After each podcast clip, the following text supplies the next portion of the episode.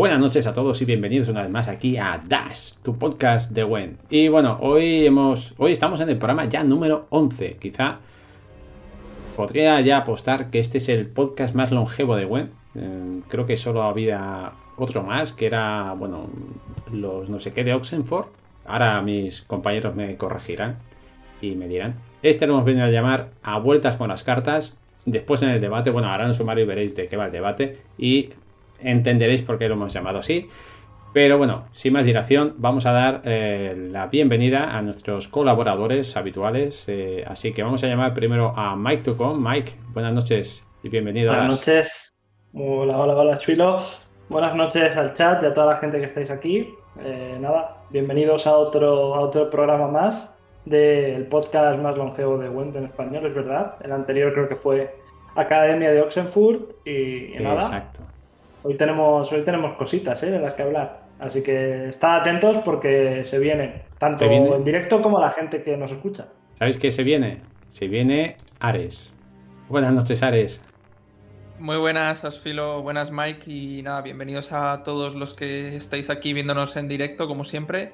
Y la verdad es que yo no me acordaba de ese, de ese podcast que mencionabais, pero está bien saber que ha habido gente que ha probado un poco estas cosillas pues nada, con ganas de hablar aquí con, vosotros, como siempre.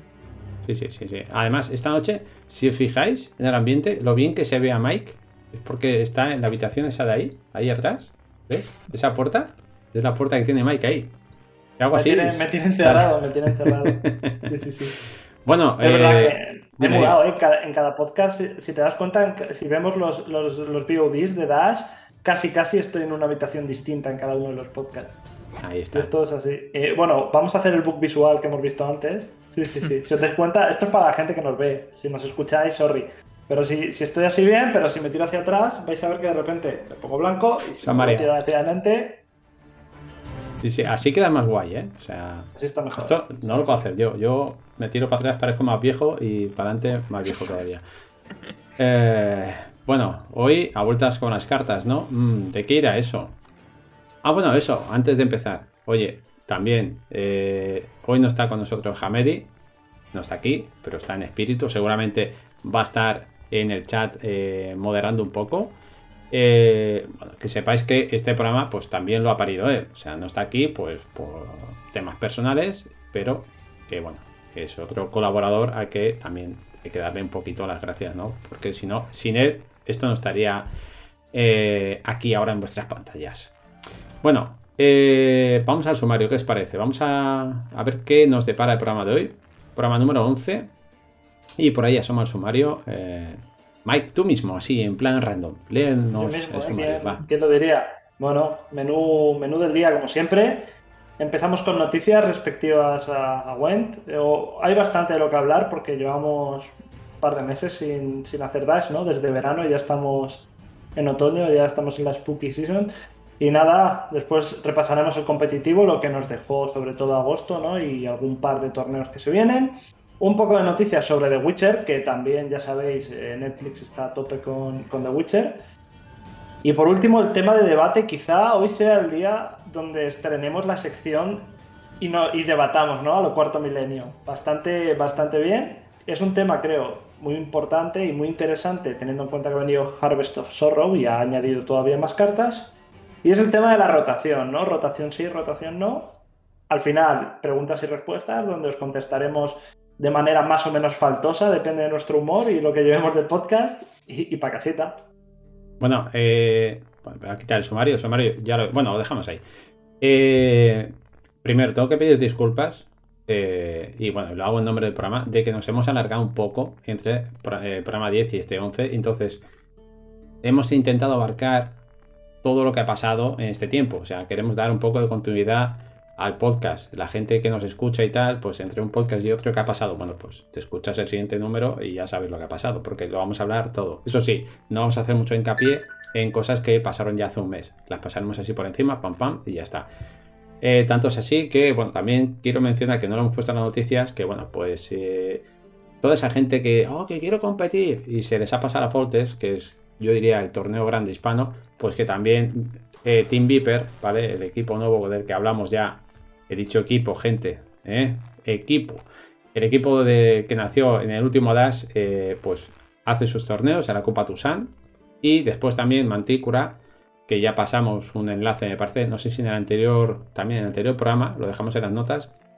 Tiene un canal de Telegram y tiene la Copa Calzones. En cuanto acaba una edición, empieza otra. Así que os animo a que vayáis al programa 10, rescatéis ese enlace que está en, en la descripción del podcast. Y bueno, pues quien quiera competir, pues puede ir a uno de esos dos sitios. Y yo creo que era eh, de ley hacerle mención porque bueno, hace un esfuerzo de cara a la comunidad. Así que, y bueno, como nunca coincide que vamos a hacer un dash y va a empezar un torneo, que siempre están a cabo, empiezo, a cabo, empiezo, pues oye, lo mencionamos y ya, y ya está, para siempre. Ya está dicho, ¿vale? Y ahora sí, nos vamos ya a lo que es el meollo del programa de hoy. Vamos con las noticias y bueno, vamos, vamos a ponerlas por aquí. Nos vamos ya con las noticias y la primera pues no es esta. Esta no es la que yo quería poner. Esta viene para después. Eh, déjame que lo prepare. ya está. Vale. ¿Qué vino hace tiempo ya? Que ya muchos igual lo habéis desbloqueado entero, pero nosotros lo comentamos aquí, ¿vale? Porque cuando hicimos el último aún no había llegado, llegó, nada, a los pocos días, el viaje nuevo, viaje ambientado en la Academia de Aretuza, ¿vale? Vino con, me parece que la temporada, de Dracónido. Eh, vamos a ver. No, con el Dracónido no, vino con No, yo creo que fue con la anterior. ¿Sí? Fue hace dos meses, este es el tercer mes y el último del, del, viaje, ¿no? De este viaje que nos sorprendió a todos. Vino con el segundo drop de cartas, ¿no? Con el, bueno, el, golpe de Sanet y el nuevo viaje que fue este, esta aretuza que nos ha dejado cosméticos, yo creo que muy chulos, ¿eh? A mí me encantó y me está gustando el tema de que haya tableros y músicas, ¿no? Que son, digamos, los, los cosméticos que, que, no estaban y que nos han metido. A mí, la verdad, no sé a vosotros, pero me gusta mucho no escuchar ya la misma cancioncilla en todas las partidas que juegas con una, con una facción, ¿no? Sí, posiblemente la música. Eh, es cierto que los tableros también es algo nuevo que hayan implementado, pero yo creo que echaba más de menos la música por lo mismo, porque yo ya llevo mucho, mucho tiempo también con la música muteada, sobre todo porque a la hora de jugar, pues o solemos estar con nuestra música o bien eso silenciado totalmente y es lo que más eh, lo que más agradezco la música nueva y temas ahí medio rescatados medio mezclados. Los tableros están bien hay algunos que son como una reskin cuando ya has desbloqueado varios, pero aún así tener esa variedad sin no sin pagar, porque obviamente pagas el viaje, pero no teniendo que pagar por cada uno de los tableros, eh, se siente, bueno, un, algo novedoso ¿no? En, este tema del viaje. No sé qué te parece a ti, Asfilo. ¿Estás disfrutando el viaje o no? Eh, sí, sí. Lo único, eh, para puntualizar, ¿vale? Me chivan por línea interna que sí, que era draconido, porque yo, a mí también me ha chocado, ¿eh? que fuera Draconido, pero porque lo tenía apuntado así en las, en noticias. Y sí, sí, es, eh, empezó en, la temporada de Draconido, que aparte, bueno, pues las nuevas cartas que ya anunciamos en el último Dash, vino eso, eh, este viaje, ¿vale? Que sí, que lo más significativo y lo que todo el mundo agradece es que en este, en vez de implementar nuevos skins, que la verdad nos estamos haciendo con una, con una biblioteca de skins inabarcable ya, que ya no sabéis ni qué ponerte, pues esta vez nos han dado cosas que no tenemos tanto, que son eso, tableros y músicas que, bueno, es de agradecer. Y bueno, las monedas nunca cansan, la verdad. Lo que sí, los marcos y los avatares, pues está pasando un poco como las skins, que tenemos un montón y al final usamos dos o tres y se acabó. Eh, de momento es un acierto, las músicas y lo de los tableros. La pregunta es, ¿y ahora qué? ¿Sabes? Porque, vale, ahora tenemos música, tenemos tableros, tenemos un montón de skins, de avatares, de bordes, de dorsos, Torsos muy chulos, cada vez son más chulos, la verdad. Mm. Pero en un futuro, ¿qué esperáis vosotros? Que, nos regalen con este viaje. A ver, poco más, poco más pueden regalar. Las cosas como son. Tú ves otros juegos, tú ves Fortnite, tú, tú ves Rocket League, tú ves eh, Call of Duty, que son juegos que tienen un, un pass, un pase de batalla, como quieras llamarlo, y al final son los mismos cosméticos, simplemente que te dan nuevos y ya está. Y tú, el viaje que te gusta, te lo pillas con esos cosméticos y el que no, no. Pero va a llegar un momento que no pueden ofrecer cosas nuevas ni deberían tampoco pensar en ofrecer cosas nuevas. Sí, porque al final, las, digamos que las variables de cosméticos que tiene Went eh, es cuánto, cuántos serán. Pues eso, la música, tableros, el personaje que luego a su vez tiene cuatro o cinco eh, variantes. Al final tampoco puedes reinventar la rueda con el juego y añadir algo que no estaba antes solo por dar cosméticos. Al final pues acabarás como con el avatar y el título que los vas cambiando cada cierto tiempo hasta que te aburres y, ya está, poco más. Bueno, el viaje. Ya entró hace unos cuantos meses. Pasemos de tema. Pasemos a, algo más actual y es eh, la llegada de esta tercera entrega de la expansión Price of Power llamada Harvest of Sorrow. No sé si lo he pronunciado bien, pero lo pronuncio así y ya está. Ya todo el mundo me entiende.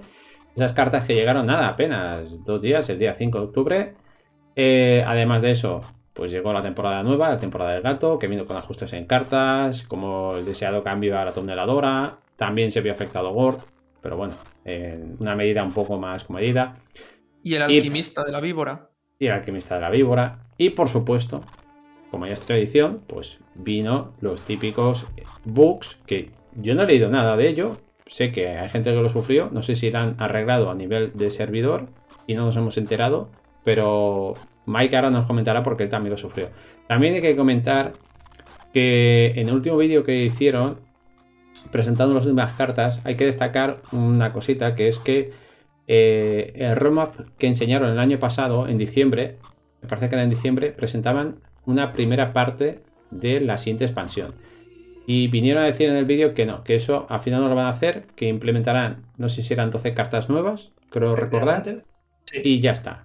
¿Vale? Y lo de la expansión nueva, pues lo pasarán más adelante. Y esto tiene un sentido, porque, gente, no sé si os acordáis que después viene el, todo el mundo escupiendo sal.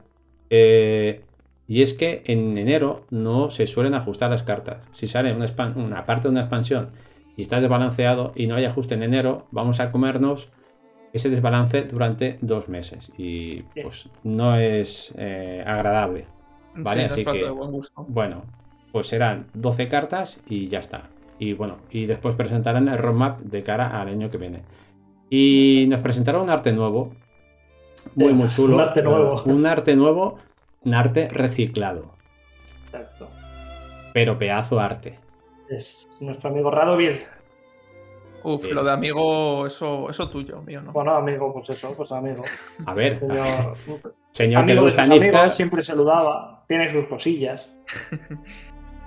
Bueno, Mike, ¿y tú sufriste algún bug eh, los primeros días? Eh? Sí, sí, sí, sí. De hecho, la verdad es que el bug fue bastante curioso. Me pasó con Artorius, que las cartas que creaba, no sé por qué Artorius, eh, te, sí, te desincronizaban los servidores y te daba el bug este de que te salta empate automáticamente. Me pasó varias veces seguidas y fue como, pues, vamos a dejar de jugar por hoy. Pero bueno, hemos visto cosas bastante raras, como crear escenarios que en teoría son condenados. Triple, o sea, se han visto jugadas donde has podido sacar tres escenarios, que es algo que no deberías poder hacer porque los escenarios son condenados, no se van al cementerio. Y mil cositas más que imagino que el equipo ha trabajado o está trabajando en un hotfix para ellas. De momento yo no tengo noticias porque, como te dije, eh, dejamos de, bueno, yo dejé de jugar y nos preguntan por aquí que qué hacía Radovid en la beta. Pues este señor, no sé si os acordáis, hacía lo que hace el líder ahora mismo de Nilgard, eh, mm. encarcelamiento. Básicamente es la misma habilidad, solo que antes tenías tres cargas. Y bloqueabas a tres unidades y les hacías daño. O sea que Radovid era, era eso en Reinos del Norte. Y a colación con eso, eh, bueno, no sé si lo sabéis, pero dijeron que las 12 cartas que van a sacar realmente son los líderes eh, que tenían antes en el juego, los que faltan no por añadir, pues por facción. Uno de estos es Radovid, y ya si queréis echar cábalas y adivinar quién puede ser cada uno de los nuevos, pues en los comentarios decidnos ¿no? ahora en el chat quién pensáis que son los líderes o, quién creéis que falta aquí. Bueno, y mientras lo pensáis y le dais un poco a, a la materia gris, vamos con otra de las noticias, que esta tiene que ver con el, con el buen hispano, de la comunidad hispana, y es que eh, hay una, una fusión o una colaboración entre Mantícora y Team Bandit Gang. ¿Y qué va a pasar? Pues bueno, pues Mantícora va a coger y va a traducir al castellano los artículos de Bandit Gang sobre mitología eslava presentada en Gwen. Eh, por lo que me comentaron, sacarían cada sábado algún artículo. Ya creo que llevan dos publicados, porque esto lo escribimos hace un huevo y se ha ido atrasando en el tiempo. Pues vamos a dejar el enlace en el chat de la página de, Team Mantícora. Y bueno, para que le echéis un vistazo. Aparte de esto, por supuesto, tienen sus artículos, tienen las notas del parche traducidas al castellano y bueno, y un montón de cositas. Que por cierto, hablando de notas del parche traducidas al castellano, yo creo que podemos dar una noticia de última hora. Bueno, noticia de hace dos horas, ¿no, Mike? Y es que ya tenemos muy, muy reciente, Community Manager de la comunidad hispana. Y ahora tendría que sonar aquí música de ta ta ta ta ta ta ta. Es algo para celebrar. O sea, supongo que para el próximo programa tendremos más información y no sé. Intentaremos contactar con, algún tweet más. con esa persona y a ver qué pasa. De momento ha habido tweets, en, tanto en Twitter como en Facebook, y yo lo decía a colación de, las notas del parche porque gracias a Team Viper o Team Mantícora las tenemos traducidas al castellano, pero en Play One sigue estando en, inglés, aunque haya Community Manager. También hay que decir que se han empezado hoy, pues bueno, pues eh, de momento le han dado un poco de, de juego a las redes sociales, pero en la página web sigue estando como está. Suponemos que en breve eh, en breve tendremos ya la página web un poco más actualizada y en un idioma que entendamos. Y por aquí dicen, hay que invitar a ese community manager a Dash. Vale, yo no lo quería decir, pero es una de nuestras intenciones. Ya lo dijimos hace mucho cuando hablábamos de, la propuesta de trabajo para community manager de CD Projekt. Así que lo vamos a intentar. de hecho, igual puede que se hace quizá un año cuando en alguno de los programas eh, lo dijimos así un poco a broma, pensando si iba a haber o no. Y yo, creo que fue a broma, ¿eh? Bueno, a broma, quiero decir, pensábamos eh, que no iba a haber un CM nunca. Y se soltó un poco así, de medio en broma, medio en serio. Y bueno, pues oye, ahora que parece que va a haber uno, si da la casualidad que se, que se le puede traer aquí, pues sería, no sé, sería un, un pequeño hito. Bueno, ya lo veremos. Para el próximo programa ya lo veremos. Y si la gente hace fuerza también por, redes sociales cuando lo propongamos, pues mejor.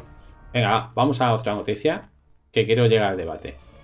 Hablamos de eh, que tenemos el primer hispano, primera representación hispana en el Wen, a ver si lo digo bien, ¿eh? Infinity Wars, ¿vale? Que es un torneo entre streamers. Entre streamers, atención, solo de habla inglesa. Y bueno, pues ahí tenemos a Hamedi, que ha sido invitado a participar en la serie de torneos. Está organizado por 983TV. Es un, torneo temático donde por facciones, o sea, cada uno juega una facción, ¿vale? Si queréis Dex, ir a verlo, ¿vale? Va a ser muy divertido porque además, eh, mira, mañana a las 4 de la tarde, como podéis ver ahí, eh, se enfrentará Hamedi contra Lemon bueno, la verdad es que Lemon sí que parece un poco Lemon, pero bueno. Quitando eso, podemos anticipar que Hamedi lleva monstruos. O sea, lleva cuatro decks de monstruos que yo creo, yo los he visto y son bastante chulos, que se pueden jugar en, ladder perfectamente. El señor Lemon, ¿sabemos lo que lleva? Mike. No, a ver, al final, como tú dices, este torneo eh, es temático. Entonces, Lemon tiene que llevar cuatro decks de monstruos también. Ah, vale. Eh, digamos que hay, hay una serie de seis eventos. Los dos primeros ya han sido. El primero fue de Nilgar, que lo ganó Celi, y el segundo fue de Sindicato. Este tercero es de monstruos, están tematizados Faltan el resto de facciones con Skellige, Coyatel, Reinos del Norte y luego harán un último torneo con todas las facciones donde sí que podrán mezclarlos. Entonces lo que vais a ver aquí mañana, día 7, para, eh, perdón, día 8, para la gente que nos escuche ya habrá pasado seguramente, es un duelo, un best of five entre eh, dos personas que solo llevan decks de monstruos y que no pueden repetir cartas más que en dos de ellos. O sea que va a haber una variedad bastante grande. Vale, dice Sánchez eh, que me inviten a mí para Escóllate, hemos dicho que son solo eh, creadores de contenido de habla inglesa. Hemos dicho que son creadores de contenido, no gente que hace stream regular de vez en cuando. Pasca. Eh, ¿Y por qué Hamedi con una Guinness? Hamedi, ¿qué, esperas? Es la foto del currículum, eso. Es claro, tío. Bueno, pues dicho esto, ahí lo tenéis, ¿vale? Quien le interese, lo tiene. A las 4 de la tarde lo podrá ver. Venga, va, pasemos con más noticias. Eh, Mike, ¿qué te parece si comentas aquí algo del amigo Hamedi? ¿Qué me parece, me parece si comento algo de, nuestro amigo Hamedi? Yes. Bueno, ya sabéis que Hamedi anunció hace un par de semanas que, que, el pobre pues, no, podía, no podía seguir adelante con los streams tan eh, regularmente por temas de mudanza y tal. Y bueno, ya sabéis que es uno de los mejores creadores de contenido de la comunidad y es una persona que se curra mucho las cosas. Entonces ha decidido, para no dejar a la gente sin contenido, abrirse un Patreon. Un Patreon ya sabéis que es esta plataforma de micro mecenazgo donde tú puedes pagar y apoyar a una persona al mes y esa persona, eh, digamos que eh, a cambio, pues te da contenido. En este caso, él lo está centrando en contenido de web y está intentando crear cosas nuevas, arquetipos nuevos, explicar mecánicas. Y bueno, yo creo que merece la pena recalcar esto porque, no sé, es, una de las mejores personas que hay en esta comunidad y hace un contenido de muchísima calidad. Entonces, si queréis pasaros, pues eh, os dejamos el link eh, tanto en la descripción como ahora por el chat. Y si queréis apoyar a nuestro amigo Hamedi, es cierto que el contenido está en español, pero bueno, si se suscribe mucha gente en, eh, hispana, a lo mejor cambia el idioma si, se lo piden, ¿no? Por lo general, muy visual todo. Yo fui el primero y sigo suscrito. Mis 5 euros al mes van para Hamedi, como cuando estaba haciendo stream. Así que eso, todo este contenido eventualmente sale a la luz eh, la página de Team Nova, ¿no? Pero si lo quieres tener en, en un poco en, en exclusiva, exacto, en primicia, gracias Alex, ya sabéis, pasados por el Patreon de Hamedi y si os sobran un par de duros, pues, pues se los tiráis a nuestro amigo. Sí, además eh, está muy bien porque, bueno, lo normal es, oye, me encuentro un deck y es muy bueno, vale, pero Hamedi te, primero te va a traer un deck que no sueles ver y es competitivo. Una explicación de cómo funciona ¿vale? Un resumen, las cartas, eh, cómo funcionan, qué funcionan hacen en el deck, cómo se tienen que jugar. O sea, no es solo tengo una lista y ya está. No, no, toma una lista nueva, va a ser sorprendente, va a funcionar y se tiene que jugar así y así. y eso lo vais a tener siempre de Hamedi. Sí, es como una guía al fin y al cabo y mm. esto pues lo va a ir actualizando. Quizá no es como un meta snapshot que sale a mitad de mes y luego igual se actualiza los últimos días, sino que a medida que encuentre inspiración, pues eh, traerá esos, esos mazos con, toda esa información de cómo jugarlo. Sí, señor. Eso es, eso es. Sí, bueno, siguiendo con cosas sobre la comunidad, vamos a. Esto había que hablarlo, ¿no? Ya sabéis que la Liga Fortes ha empezado, de hecho, las fases regulares están terminando y, y pronto empezaremos con la promo de los playoffs. Pero hay que hablar de esto porque esto es muy importante, ¿no? Recordad que, como el año pasado, Hicimos un crowdfunding, estuvimos tres días haciendo stream toda la comunidad para recaudar fondos, ¿no? Para el pool del torneo. Eh, colaboró Viper, colaboró Sensual Team, colaboró Manticora y colaboramos todos juntos. ¿Y qué pasa cuando la comunidad se une y nos dejamos de tonterías? Pues que ocurren este tipo de cosas. 800 euros de pool de premios para la Foltest. Espera, espera, otra vez. 800 euros.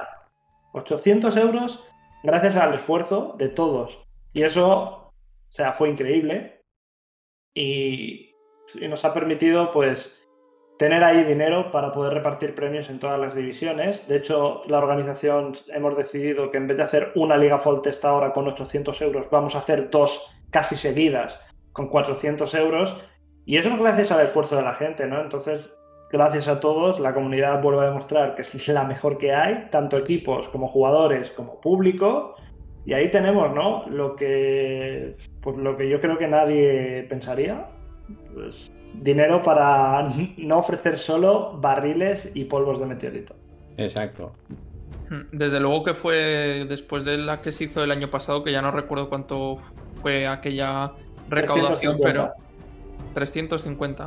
Es que con esos números, que ya desde luego eran muy buenos, ¿quién iba a pensar que se iba, bueno, pues a, superar más, el, más del doble en esta edición? Pero bueno, es, es maravilloso y bueno, ya cuando eh, finalicen las foltes y se puedan entregar los premios, pues mejor. Que al final es eso, no solamente regalar barriles, que eso está al alcance de, la gran mayoría de torneos. Y la verdad, eh, hay que decir que lo que queríamos era igualar lo de la última vez. Y dices, Buah, si llegamos va a ser un éxito. y no es que igualemos, es que pasamos, o sea, doblamos y más. Y hay que decir que hay gente que a mí me sorprendió. O sea, yo vi donaciones de 100 euros, así, venga, va, 100 euros. Disfruto de hecho, hay gente, yo no sé, igual la mitad la puso Maurandi, puede ser, ¿no? No, no, no, no. Yo vi donaciones de gente de 100 Yo, euros. yo viví, viví esas donaciones de 100 pavos y te juro que, uf, eh, o sea, no me puse a llorar de milagro porque era como, pero ¿dónde vais? ¿Dónde vais? ¿Dónde vais? Pero bueno, yo, mención especial a Harrock, fue uno de ellos, que se calentó, ¿sabes? Y dijo, pum, 50, pum, 50 más. Y tú, pues, pues bueno, pues ya no sé qué hago. De beso en la boquita. Sí, sí, la verdad. Es que muchas gracias, Bueno. muchas gracias a todos, de verdad. Gracias a- y a todos los streamers, ¿eh? que fuimos muchos y muchas horas y mucha gente haciendo cositas, aportando su grano de arena. Me acuerdo que tu stream, mucha gente, Ares también currándoselo mucho con su... su ah, eh, Xander haciendo flexiones vestido de ardilla. Vaya. Muchas cositas buenas. Tanto eso como, como aforismos. Me acuerdo que, que el pobre acabó un poco hasta, hasta ahí arriba porque decía, por cada sub doy tanto dinero. Y se le suscribieron como 30 personas ese día y ya le faltaba llorar. Sí, sí, sí. Bueno, pero bueno. Eh, hablemos de otras alegrías. ¿Qué tal? Si pasamos a- ya de dejar de hablar de Wen como Wen como juego y hablamos ya como el mundo competitivo y vamos a hablar de otra alegría de la comunidad hispana. ¿Qué te parece? Eso es. Siguiendo con eso, con la línea competitiva, tenemos eh, el torneo que fue este Open número 3, recordado por todos, en el cual de nuevo participó Poisound, de nuevo llegó hasta la final y por desgracia, pues bueno, de nuevo fue una derrota en este caso eh, frente a Payabol, pero bueno, hizo un torneo excelente bajo su seudónimo en este caso de Gran Mazorca 2021 con tributo a, a diferentes jugadores, de hecho contra uno de ellos se, se enfrentó en primera ronda en esos cuartos de final y bueno, no fue posible, pero esperemos que la próxima vez que llegue, pues ya sabéis, que a la tercera vaya la vencida. Siguiendo, bueno, no sé si queréis comentar algo en este punto o si podemos pasar ya a- al qualifier de estos últimos meses. ¿Qué vamos a Continúo, decir? Es el mejor, ya está. Es el mejor y si alguien puede hacerlo otra vez, es él. Es el- ya está, no hay más. Eh, ¿Qué os parece si ya anticipo? Ah, no, no, no, nada, nada, nada. No he dicho nada. No he dicho nada. No he dicho nada. Ok, continúo con el qualifier número uno de la temporada del Grifo, que fue el que se celebró durante los días eh, 14 y 15 de agosto, ese fin de semana, en el cual consiguieron plaza para el siguiente Open eh, los jugadores eh, Hana-chan, si no recuerdo mal, de China, y Chase, el jugador ruso. Por otra parte, el qualifier número 2 de esa misma temporada, que fue durante el fin de semana del día 28 y 29 de agosto, tuvo como clasificados también para este Open a Lord Tris, que también es chino. Sí, ¿no? Exacto. ¿Y, y Necrotal también es ruso o era ucraniano? Eh, no, Era- es ruso. ¿no? Era ruso también.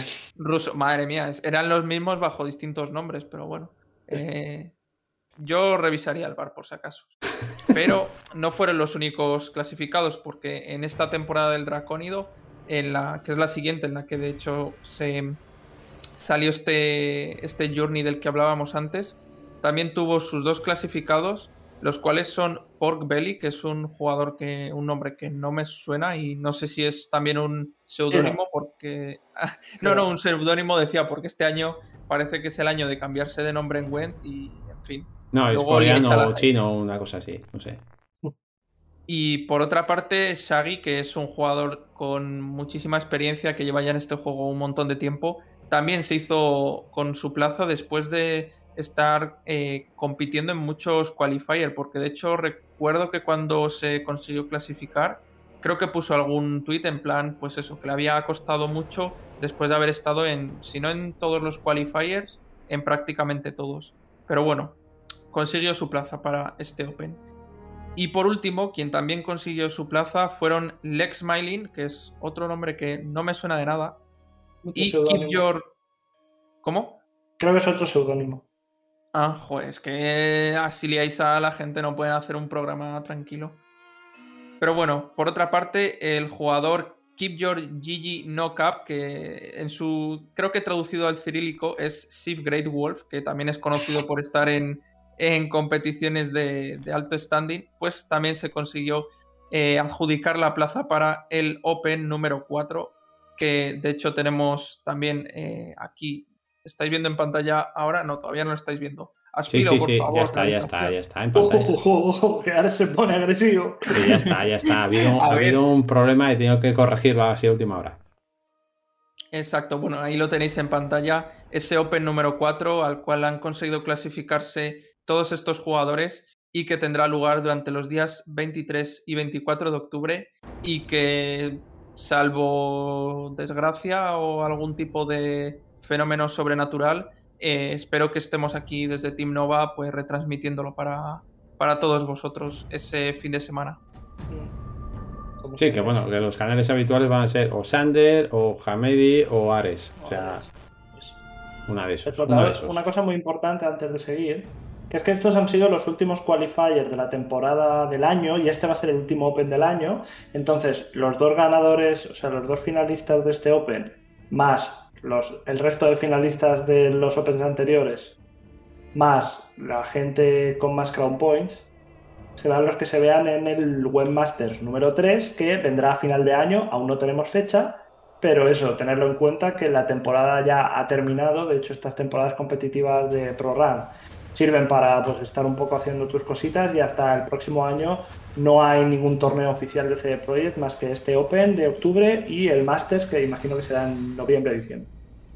De hecho, la única temporada competitiva que todavía importaba era la pasada y era solamente para algunos jugadores por el tema de los Crown Points, pero ahora ya a partir de aquí solo sirve eso, para estar engrasado y, probar la expansión que también está bien. Para los Clown Points. Ahora. Los Clown Points. Los Clown Points.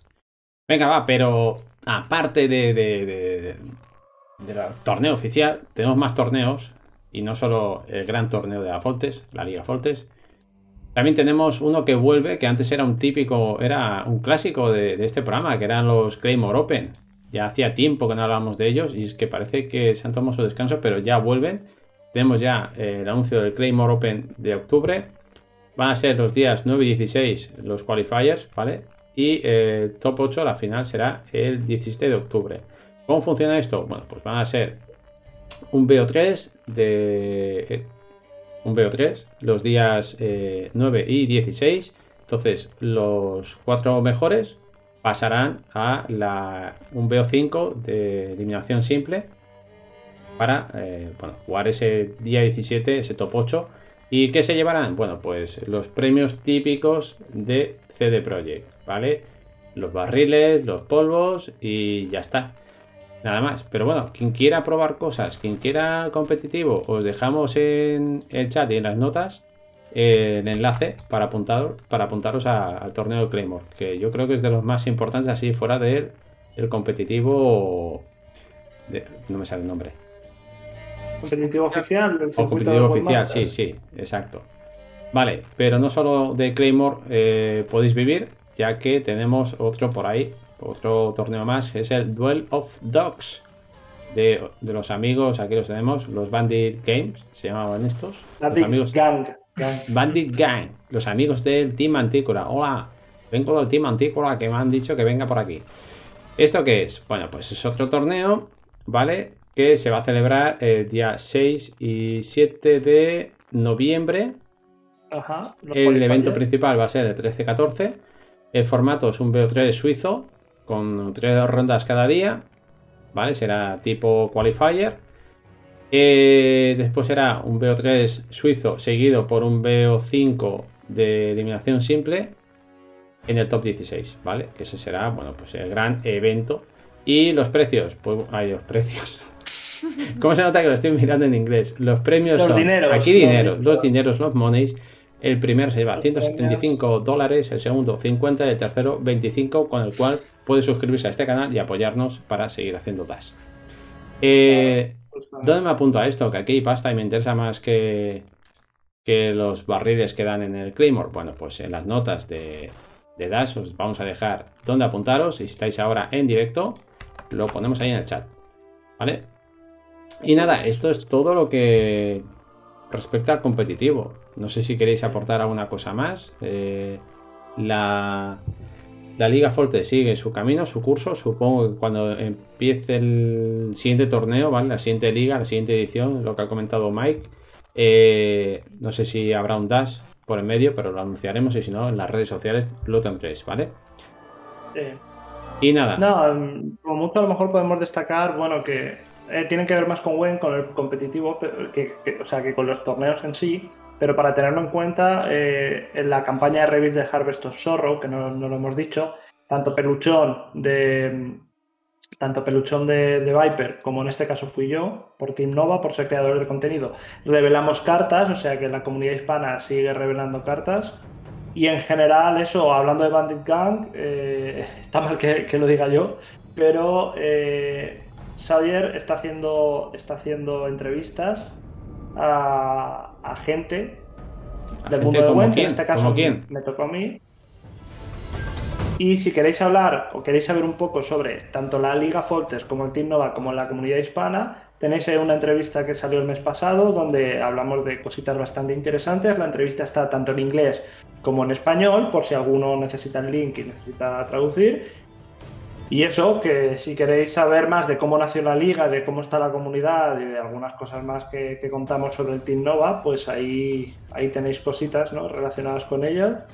Y, nada, y que atentos en las redes sociales porque mañana me han dicho que se vienen cositas, ¿no? Mañana se vienen cositas, sí, sí, pero bueno, que esté la gente atenta, que no lo vamos a explicar todo aquí, macho, que esto no es para hablar de mi libro, o sea, las redes sociales son para las redes sociales. Vamos a hacerlo por allí porque a ver si alguien, algún community manager nuevo, le da un poco de bola a todo esto y está por la comunidad, que es por lo que tiene que estar. Venga, gente. Eh, vamos, cambiamos de tercio y vamos a hablar de del universo de Witcher. Let's go, let's go. Me toca a mí hablar de esto. Que lo diría. Bueno, Netflix sigue poniendo toda la carne en el asador con The Witcher, con la franquicia en, general. Ya sabéis que fue la serie el estreno más eh, prolífico de la historia de Netflix hasta que llegaron los, los Bridgerton y los desbancaron. Pero The Witcher fue y ha sido un éxito. Y de hecho la segunda temporada es la más esperada este año según varias encuestas. Entonces Netflix llegó después de la Witcher Con, que fue una locura, eh, nos plantó este evento Tudum, en, honor ¿no? a la intro. Y era un evento un poco fan sobre todas las cosas donde dieron adelanto de muchísimas series y lo que se va a venir. ¿Qué pasó? Llegó el día, llegó el final del día y nos enseñaron cositas sobre la segunda temporada de The Witcher. Un par de clips que vamos a ver ahora, muy interesantes, sobre, yo creo que será el primer capítulo. Y aparte, destacaron que, uno, van a renovar The Witcher, anunciaron que habían renovado The Witcher por una tercera temporada, que vamos a seguir teniendo más sobre Geralt y, y que obviamente sabemos que la temporada se estrena el 17 de diciembre, que quedan ya dos meses y, poco. Y además de eso, y de haber tenido la película de Besemir en, en, agosto, Nightmare of the Wolf, que vimos el tráiler en el anterior Dash, resulta que han confirmado que va a haber otro anime más sobre The Witcher una serie infantil sobre The Witcher, que eso me da bastante cosita porque no sé en, qué momento el universo de Sarkovsky puede ser infantil. Y por otro lado también han dado, han hinteado sobre el cast y sobre cómo va el rodaje de The Witcher Blood Origin, que va a ser una secuela, perdón, un spin-off, una precuela de cómo se originó el tema de la conjunción de las esferas y cómo se construyó ¿no? lo que es el continente. Serán seis capítulos y vendrá el año que viene. Entonces ya nos están diciendo que, van con todo. Y yo creo, Asfilo, que lo mejor es que veamos los dos clips, el de Nivelen, el de Ciri y un poco el, teaser, ¿no? Con cositas nuevas. A ver qué pues piensa la gente en el chat. vamos a... Yo no los he visto, ¿eh? Yo vengo aquí virgen. Así que vamos con el clip de Nivelen primero. Let's go. Anything else? I have nothing to hide. From me, maybe. But have you told the girl the truth? That witches obtain children so they can feed them with magic herbs. The few who survive become witches themselves. All human feelings and reactions are trained out of them. They are turned into monsters to kill other monsters. That's not going to happen to her. But it happened to you.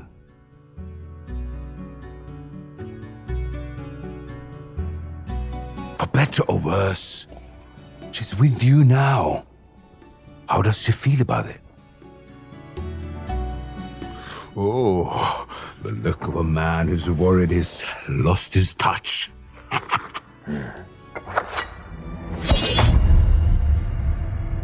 The look of a man who's wondering why his old friend is cheating.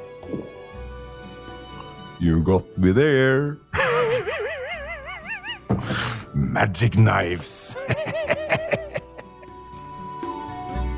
Impresionante, impresionante. Venga, va, vamos. ¿Pasamos ya directamente al otro o qué?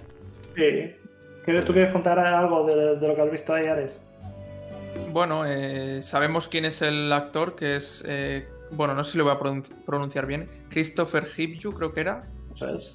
Y a ver, es cierto que yo lo reconozco, pues bueno, cualquiera que haya visto Juego de Tronos le reconoce porque lo ha visto un montón de horas en, en esa serie. Pero he de decir que me parece, de primeras me parece que puede estar bien logrado el maquillaje para Nivellen.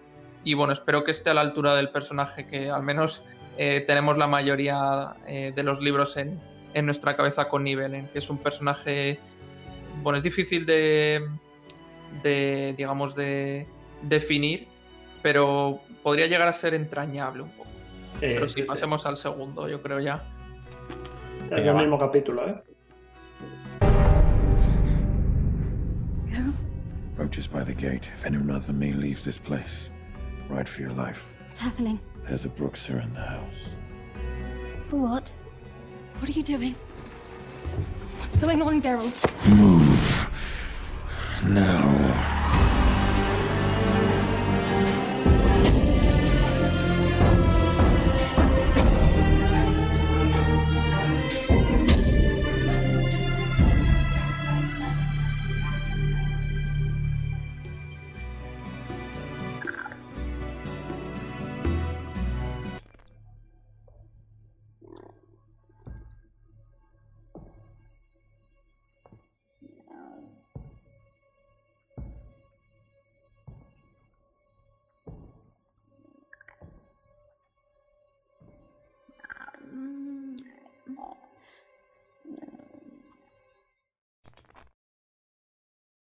Muy bien, muy bien, muy bien.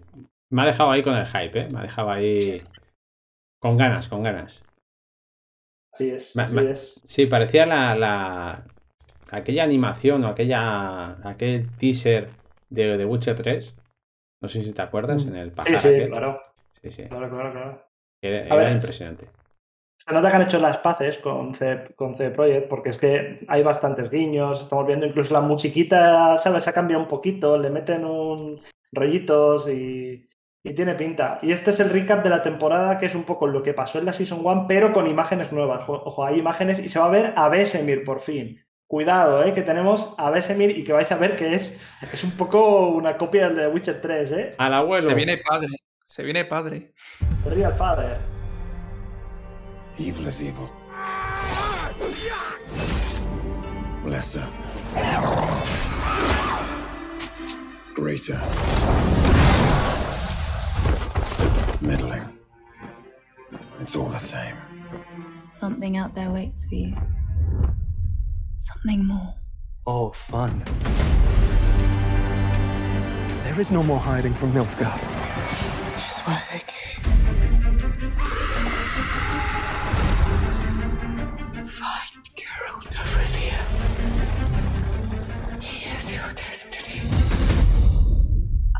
need to understand some things. You claim the law of surprise and got me.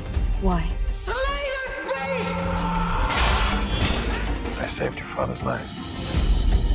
What exactly is Cameron? You're home. Finally. The Vesemir. I brought her here so she'd be safe. To protect him. It's hard to do when I don't know who I'm protecting. Or what I'm protecting her from. You spend a lifetime alone. What changed you? Yennefer of Vengerberg. I want to be powerful.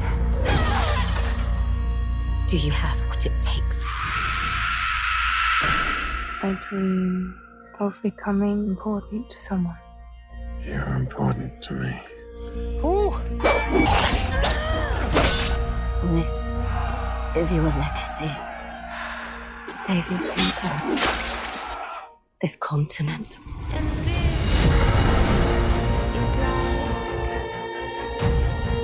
You're in chains behind enemy lines. Jennifer, Do you really think offering me as a sacrifice will spare your failure? you're blind. The war's just begun.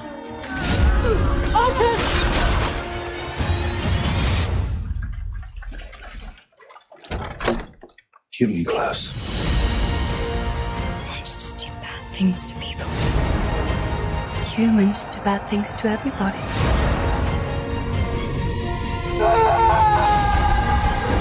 Monsters arm you. And there's horrid looks, claws, and teeth. Monsters are born of deeds done.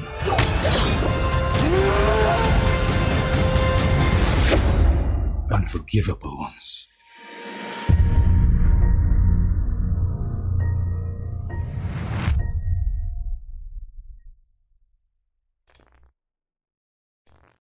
Bueno, bueno, bueno, bueno, bueno.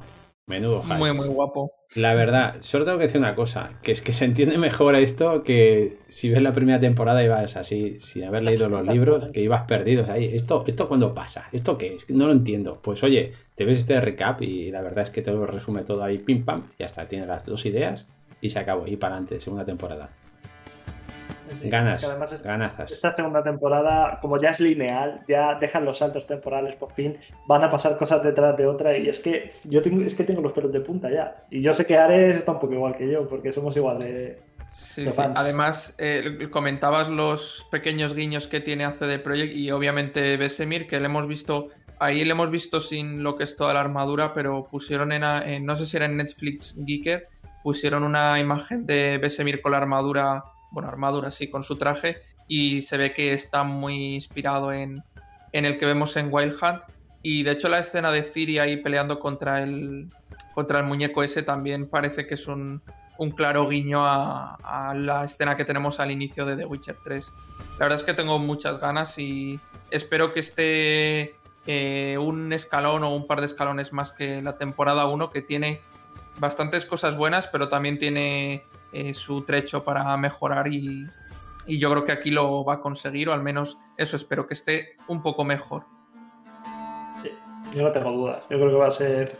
O sea, yo creo que lo vamos a flipar. Por lo que tengo entendido internamente sé que lo vamos a flipar y que, esta season va a estar muy guay. Han metido más pasta, han arreglado las cosas que estaban peor, ¿no? Armaduras de Nilgard, etc, etc. Yo veo a nivel y veo al nivel en que te- te- se describen los libros, su forma física y lo poco que he visto de nivel es que he dicho, "Pff, es que quiero ver más. Y es que se vienen tantas cosas. Este, es que esta temporada 2 es el inicio de todo. Y saber que ya hay una temporada 3 como mínimo y que vamos a ver el golpe de Zanet. Es, es que, uff. Es que, uff. Además es que eh, justo ahora que mencionas el golpe de Zaned y hemos visto en el recap una de las escenas es la pelea entre Renfri y Geralt. eh, me gustaría recordar que el, coreógrafo de esa pelea, que para mí es de las mejores que he visto en el cine, eh, no sé cómo de realista es, eso sí que no lo he visto, aunque haya canales que lo explican. Pero a nivel de verlo en pantalla espectacularidad, a la vez que no parece que sea demasiado coreogra- coreografiado, ese coreógrafo sigue en la serie, no es el que eh, co- hizo otras de las peleas de la temporada 1, que se, bueno, pues por los motivos que sea, se marchó de la serie o, o no ha renovado. Ese creo que sí que está. Que no es el de Juego de Tronos, este que salió tanto el, el nombre al inicio cuando lo cogieron. Así que una pelea importante que hay con ese golpe de Zanet que mencionas puede estar realmente guapísima si, si la hace o esta persona o alguien de su, de su calibre. Vale, eh, tenemos preguntas en el chat y bueno, esto va a ser una tónica. Ahí, ahí. Miras, Ares, justo a la pregunta. Dice Rubén, ¿se sabe cuántos capítulos van a ser? Eh, creo que eran 8, pero puede que sea. Espera, puede que sean 9, ¿eh? Dadme, dadme un momento. Vale. Ahora La quiero. Yo diría que son ocho. hacer una puntualización. Para los que nos oyen, no, pero para los que nos ven, a partir de ahora y justo cuando empiece el debate, y bueno, ya lo he abierto, eh, cuando tengáis alguna pregunta o digáis algo interesante sobre el debate, lo vamos a poner ahí en pantalla, ¿vale? Pues novedad de la nueva temporada y hay que aprovecharla. Eso es. Van De a ser todas- 8 capítulos, sí, sí. Eh, habla, habla, De, de todas formas, eh, yo creo que las preguntas las ponemos mejor al final y.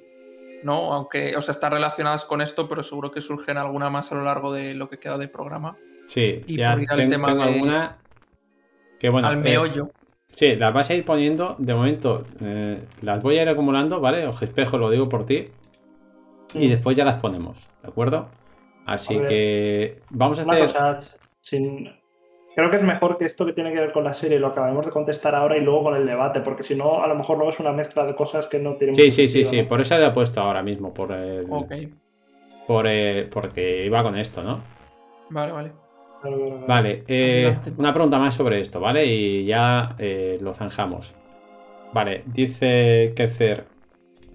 Dice, ¿saldrán todos los capítulos de un jalón? O sea, de golpe, o será cada semana? Será todo de golpe, es Netflix. O sea, va a ser todo el tirón, la vas a tener entera, te la ves en una noche y se acabó. Y ya a disfrutar y a, a sufrir durante un año más.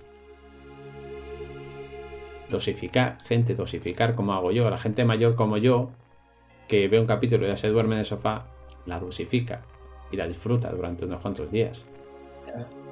Bueno, también, también estamos los enfermos que lo que hacemos es que nos vemos la season entera una vez al día durante una semana. Bueno, dicho esto, ¿vale? Yo las preguntas que hagáis, eh, ojo espejo, lo digo por ti porque has puesto una que te cagas, ¿vale? Eh, después le daremos contestación, ya las voy acumulando y después ya eso. ¿Vale? Ahora si hacéis algún comentario súper chulo sobre el debate que vamos a hacer ahora, pues también lo iré poniendo, ¿vale? Y luego os iremos leyendo. El debate de hoy, veis, bastante simple, pero bastante controvertido, ¿vale? Y es que eh, además estamos bien posicionados en pantalla, porque yo estoy a favor, estoy a favor de que, bueno, ¿sabéis qué pasa? Gwen ha ido creciendo, han ido saliendo expansiones, creo recordar que hay 8 expansiones ahora mismo, acabo de revisar y había 8 expansiones, más las cartas básicas, las cartas que te dan el juego, bueno, eso no, no cuenta mucho, pero las de la colección estándar, digamos, las que tienes que conseguir con los barriles, las que no te da el juego, más las de las 8 expansiones, al final son un cholón, un cholón, exactamente, ni más ni menos, un cholón de cartas, ¿vale? Y dices, hostia, qué guay, pues así el juego, pues, eh, no sé, puedo hacer combinaciones más locas con las cartas. Vale, muy bien, pero ahora ponemos en el papel de un jugador nuevo que llega aquí, la, la, la, la, voy a probar web. Y ves el pool de cartas, y esto me pasó a mí en Magic, cuando lo cogí, el pool de cartas es tan grande que te tira para atrás. Dices, es imposible que yo me ponga a jugar y me ponga a consiga todas las cartas que necesito. Es más, eh, yo soy un jugador nuevo, digo, va, da igual, me dejo la pasta y consigo un montón de restos y me crafteo las cartas que yo quiero, ¿vale? Son muchas, pero yo solo quiero estas de aquí, estas 25 o 30 cartas. Con esto sobrevivo. Y al mes hay ajustes y esas cartas no valen nada en el meta. Con eso no haces nada. Te las puedes comer o las puedes desmontar, que es mejor, le vas a sacar mejor provecho. Y volvemos a estar en el mismo problema. Hostia, es que hay un montón de cartas para conseguir. Gwen tiene demasiadas cartas ahora mismo en el juego. Y yo estaría a favor ya de que CD Projekt se planteara hacer una rotación de cartas. De sacar unas cuantas cartas del juego, ponerlas eh, pues como hace Magic, ¿no? Que hay el estándar y el no sé qué.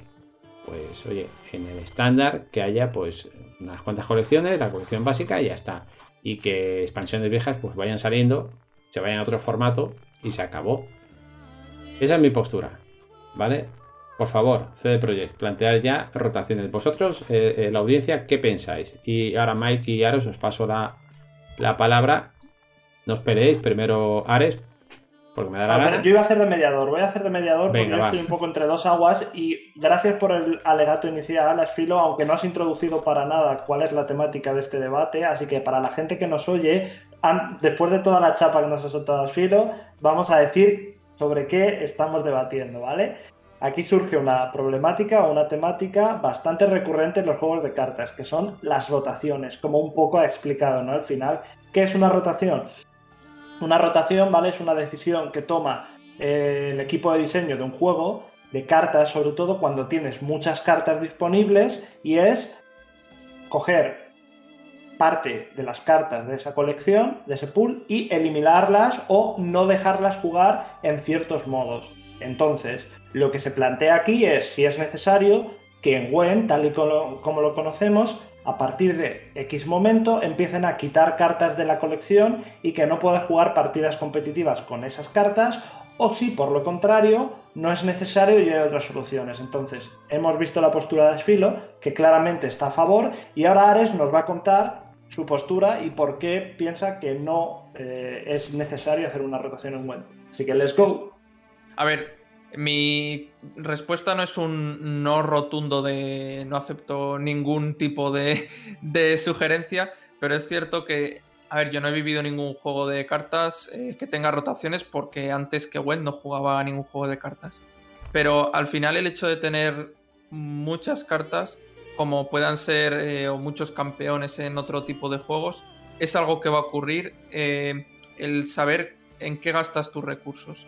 Y eso también depende un poco del jugador, de cómo decide optimizar los recursos que tiene, los que va consiguiendo, y en base a eso, pues eh, formarse en este caso su, biblioteca de cartas. Está mal que barra para casa, pero igual tiene que consultar algún vídeo de YouTube para ver en dónde gastar las cosas, ¿sabes? y en donde eh, pues me voy a coger esta carta que parece que es buena. Y al final estamos viendo los mazos que se juegan a lo largo de todo el año en este caso, eh, tienen combinaciones de cartas del set inicial, de cartas de cuando salió Sindicato, eh, de la expansión segunda, de la quinta y de la del medio.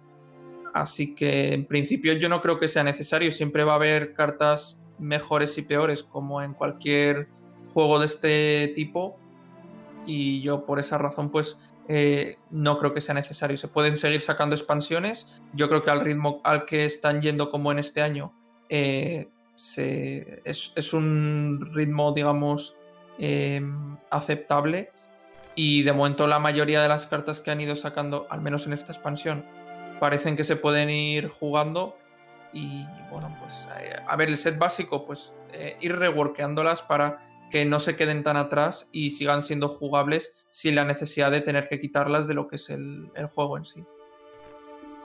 Correcto, correcto. Vale, va, os voy a ir haciendo preguntas a cada uno. Respecto a una cosa y otra. Luego podré dar mi opinión o no. Aforismos dice que comparte la, opinión de Arturo, dice que está bien tener una rotación y que como vemos que hay muchas cartas que son muy lentas y que no están al mismo nivel, que son solo de relleno. Gente en el chat, opinad también. Yo le digo a Sfilo. Vale, Sfilo. Entonces, tú piensas que es necesario rotar, ¿no? Que es necesario eh, cambiar y ir quitando cartas de la, colección. Vale. Entonces yo te digo, como jugador, ¿no? Como persona que entra a un juego eh, y que te hacen comprar o conseguir X recursos, X cartas, invertirlos, y que luego te los quiten, ¿no es un poco injusto para la gente que, digamos, está jugando ese juego? Que tú realmente pagas por una expansión, por ejemplo, y cuando pasa X tiempo, pues ha desaparecido, te aguantas. ¿Qué opinas al respecto? Eh, bueno, yo perdona que te diga, te voy a introducir un poco. Vengo de Hearthstone, ¿vale? Y allí, pues se hacía esto. ¿Cómo soluciona el problema que acabas de plantear? Bueno, pues las cartas que tú sacas del juego las puedes jugar en, otro, eh, en otro modo de juego, ¿vale? O sea, las puedes seguir jugando, pero si tú lo quieres seguir jugando, lo que se llama allí eh, el estándar, digamos, el estándar sería, pues, eh, el conjunto de cartas que se juega normalmente, ¿vale? En torneos y cosas de estas, ¿vale? Las que te han quitado las que no, se, no tienen juego, no te las han quitado, las tienes, ¿vale? Pero ya no se juegan en el modo estándar. Si tú quieres seguir... A ver si me explico. Si tú quieres recuperar lo invertido, lo puedes, puedes desmontar esas cartas y conseguir restos. Entonces, en parte, tú ya has amortizado esas cartas jugándolas durante un tiempo y ahora las puedes volver a desmontar y conseguir restos y montarte cartas nuevas. Con lo cual, al final, no has perdido nada. O sea, has invertido un dinero en unas cartas que ya has jugado, ya no ven juego, llevan ya dos años o dos años y medio allí, las has sacado partido y ahora pues las puedes jugar en otro circuito, ¿vale? Las puedes mantener o eres un enfermo, las quieres todas, las mantienes allí. Pero también te da la posibilidad de desmontarlas y de recuperar parte de lo invertido. ¿En, cuántos modos de juego juegas tú las cartas de Wend? Porque juegas. No, estoy hablando en otros juegos, ¿vale? En otros juegos hay diferentes modos de juego. Claro, pero tú imagínate que aplican eso, eh, esa solución a Wend. Eh, en el modo draft que hay ahora, las cartas te las dan ellos por lotes y tienes que ir eligiendo y la arena no está. Eh, esas cartas no las puedes jugar en ninguna parte. Además de que en el caso de que hubiese múltiples modos de juego en Wend, el que predomina, el que vas a jugar el 90% del tiempo, si no más, o el 100% eh, en el, digamos, nosotros, va a ser el, las partidas normales, las partidas clasificatorias. Sí, sí, sí, pero bueno, siempre puede existir otro modo, pues que bueno, pues sea mucho más loco porque ya han salido 40 expansiones y ahí puedes jugar las 40 expansiones. ¿Vale? Nadie juega por diversión, al final. ¿Cómo se nota? O sea, aquí se confirma de que tú este es el primer juego de cartas al que juegas. Ketchergon nos dice. He, he, llegado a jugar Gestor. ¿eh? Ketchergon, ojo, eh, ojo, cuidado. Este señor, este, bueno, Ketchergon ya sabéis, un clásico en la comunidad, dice que no es para nada necesario rotar, que Gwen no tiene una cantidad de cartas suficiente para eso y que si siguen sacando expansiones poco a poco como está pasando y sin cartas que se hayan sido rotadas y que puedan hacer combo con lo nuevo, nos vamos a quedar sin esa diversión y sin esa frescura hasta que os saquen cartas nuevas o les dé por volver a ponerlas en el pool. Yo creo una opinión bastante interesante, ¿no? Y a colación con eso, Ares, claro, mm, lo que estamos viendo, este, para ti al final, Went, como bien ha dicho, como bien ha dicho Asfilo, es un juego, es un juego que es denso y que para los jugadores nuevos, digamos que eh, se vuelve complicado. Entonces, ¿tú qué piensas o qué harías para intentar eh, reducir o que una persona que viene de nuevas o que intenta entrar en Wend no se vea abrumada con tanta mecánica nueva, con tanta tal, ¿no? Porque si cada vez hay más cartas, cada vez hay más cosas que aprenderse, más mecánicas, la gente se puede perder, se puede perder un poco, ¿no? Entonces tú ahí al respecto, ¿qué, qué dirías, ¿no? Para decir, hostia, no, no, nos quedamos con todas las cartas, pero... Bueno, eh, se... con el tema de los decks iniciales que sacaron nuevos, había como una especie de mini guías de cómo funcionaba lo que es el conjunto de la facción, de manera que eh, después de jugar un poco ese tutorial, te queda más o menos un poco claro con esa manual, diría, que pues Skellige es más de hacer daño, monstruos es más de poner bestias tochas, Reinos del Norte es de motores, eh, pues eh, es un poco como una especie de mezcla, Sindicato tiene las monedas, te queda un poco como esa idea de qué es, qué es lo que, eh, digamos, la piedra angular de cada facción, que yo creo que eso más o menos lo tenemos todos claro después de jugar tanto tiempo. Aparte de eso, eh, estuve revisando no hace mucho el canal de YouTube de Gwen y creo que hace, pues no sé si eran como dos años, había una serie de vídeos en las que creo que estaba Burza y comentaba algunos aspectos de las facciones. No, no sé si llegaba a ser divididos por eh, palabras clave, porque igual es, no vas a hacer un vídeo de 3 minutos, 5 minutos a lo mejor eh, explicando únicamente una palabra clave, pero sí que había esos vídeos en los que explicaba alguna dinámica de, de las diferentes facciones creo que esto se puede implementar no con un vídeo, sino con una especie de guía tutorial como tienen hecho con los decks iniciales en, eh, dentro del juego, sin que tengas que irte a YouTube o a su página principal. En el juego yo creo que se puede implementar pues para dar algún tipo de idea a estos jugadores nuevos para que aprendan poco a poco cómo jugar. Al final en estos juegos tienes lo que te da la el saber jugar es el echarte muchas partidas y pegarte contra muchas paredes. Así que, en definitiva, esa es mi respuesta. No sé si te he contestado eh, bien o, o, no, te parece suficiente. A ver, esto no es un examen, ¿eh? Aquí cada Hombre, uno estamos opinando. Mientras, eh, lo que, bueno, hay gente, ¿no? Están llegando opiniones, vamos a leerlas un poco, ¿no? Mientras, mientras ahora damos paso, así, pues eso, yo voy haciendo de presentador. Oje Espejo nos dice que es pro de la rotación o sea, perdón, o sea, uno de los pros de la rotación es que ayuda a incluir nuevas mecánicas o a reforzar ese tipo de cosas, ¿no? Esa frescura dentro del juego. Por contra, nos cuenta que el ritmo de desarrollo que tiene este Project eh, a la hora de hacer ya no solo nuevas cartas, sino nuevos modos de juego, eh, hace ver que, bueno, no tardaremos, yo creo, poco en tener un modo de juego que te deje usar todas las cartas y empezar a rotar. Y que la rotación va a, hacer, va a ser que todo se, se, vuelva un poco más lento. Además, que de estar roto y lleno de bugs, que pasa mucho, ¿no? Eh... Dime, dime. Yo quería hacer un comentario con respecto al- a lo que comentaba Forismos, eh, con el tema de que hay cartas que se sienten muy lentas y que están pues desactualizadas. Eso tiene una solución, a mi parecer, bastante sencilla y es hacer un rework de esas cartas como han estado haciendo en estos últimos años. Coges eh, cierto grupo de cartas que más o menos eh, la dinámica es eh, o la sinergia que tienen es parecida, ya sea máquinas de asedio, sean hechizos, etcétera, y darles una pequeña vuelta para que jueguen más o menos por las, los mismos puntos que juegan las cartas más actuales, pongamos actuales a las que han salido en el último, los últimos dos años a lo mejor, que más o menos pueden parecerse, y ponerlas a su altura de X puntos por esas provisiones de media, no hace falta que sean eh, un calco.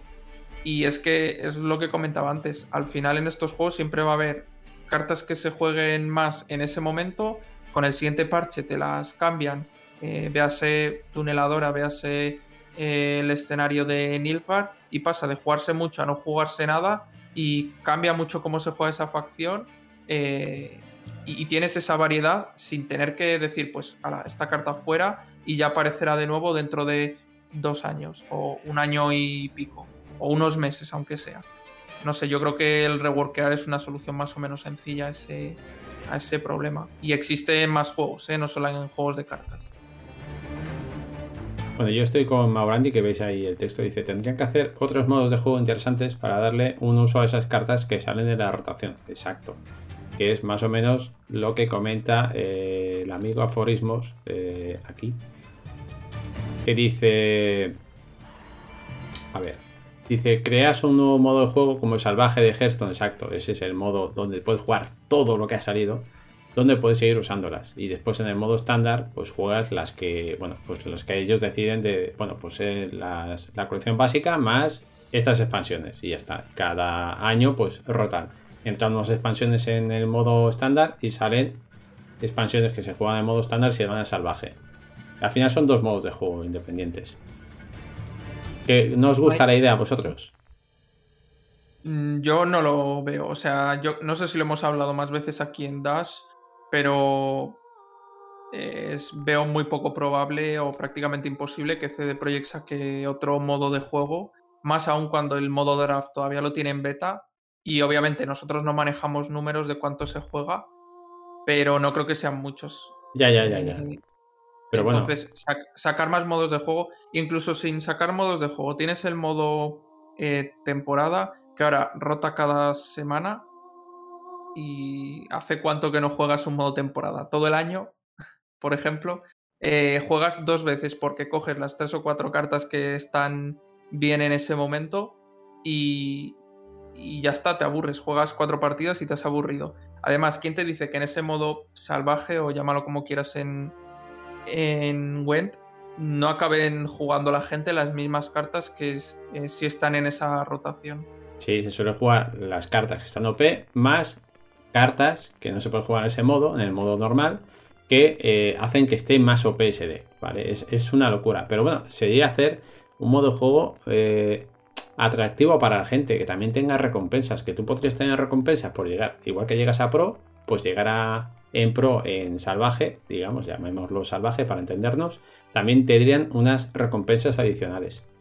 No sé, yo lo dejo ahí.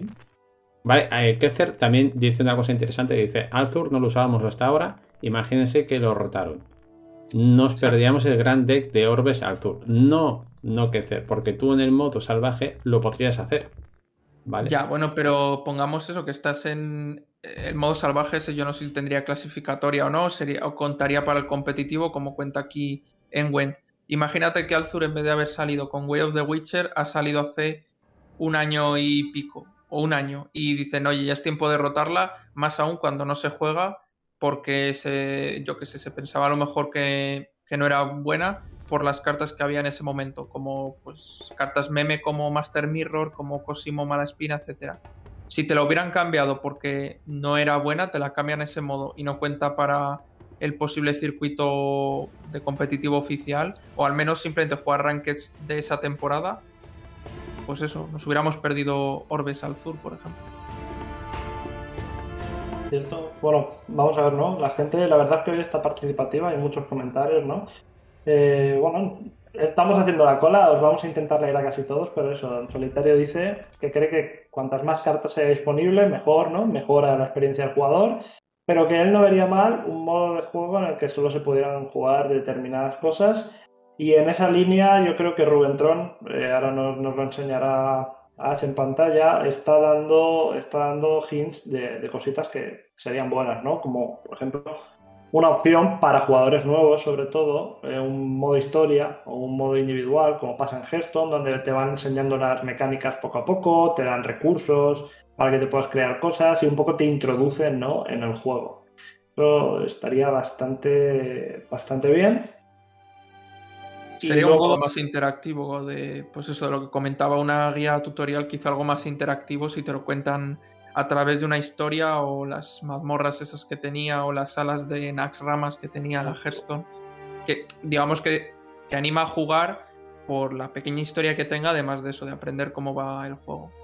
un- en la misma línea Espirabel, aunque Espirabel tú y yo vamos a hablar, te voy a mandar ahora mismo un mago asesino porque A eh, es con A, no con H, eso tenlo en cuenta, eh, amigo Espirabel. Pero por lo demás está en la misma línea ¿no? de Rubén Tron, que necesitamos modos de juego y sobre todo, como acaba de decir él muy bien dicho, que un modo de juego que fomente y haga que los nuevos jugadores pues tengan disponibilidad para conseguir cartas y sobre todo recompensas, ¿no? Que es un poco la piedra angular, yo creo, por la que la gente no está jugando draft ahora mismo y, y por lo que cualquier modo que se salga del estándar se nos queda un poco raro, ¿no? ¿Qué, es, qué te dan por participar en eso? Vale, A hemos abierto una encuesta para todos los que están ahora mismo en el chat, donde preguntamos rotación de cartas, sí o no. ¿Vale? Mientras seguimos leyendo a la gente que hace comentarios bastante interesantes. La verdad es que sí, bueno, Rubén Tron diciendo lo mismo, ¿no? Que, que está muy bien crear modos de juego, es cierto, pero si no son atractivos para los jugadores, que es lo que pasa con el draft, pues al final no tienes tiempo suficiente como para dedicarle a, un juego, como para encima estar en varios modos a la vez. Eh, es algo que no, que no pasa. De hecho, bueno, es, eh, es una situación particular que no aplica a lo general, pero bueno, en mi caso, Draft, llevo queriendo probarlo desde que salió en beta porque no he jugado ni una partida. Quiero jugarlo, pues, por ver, pues eso, pues, por hacer algún tipo de deck raro en un, digamos, en un modo de juego en el que no me afecta el jugar mal o jugar cartas distintas.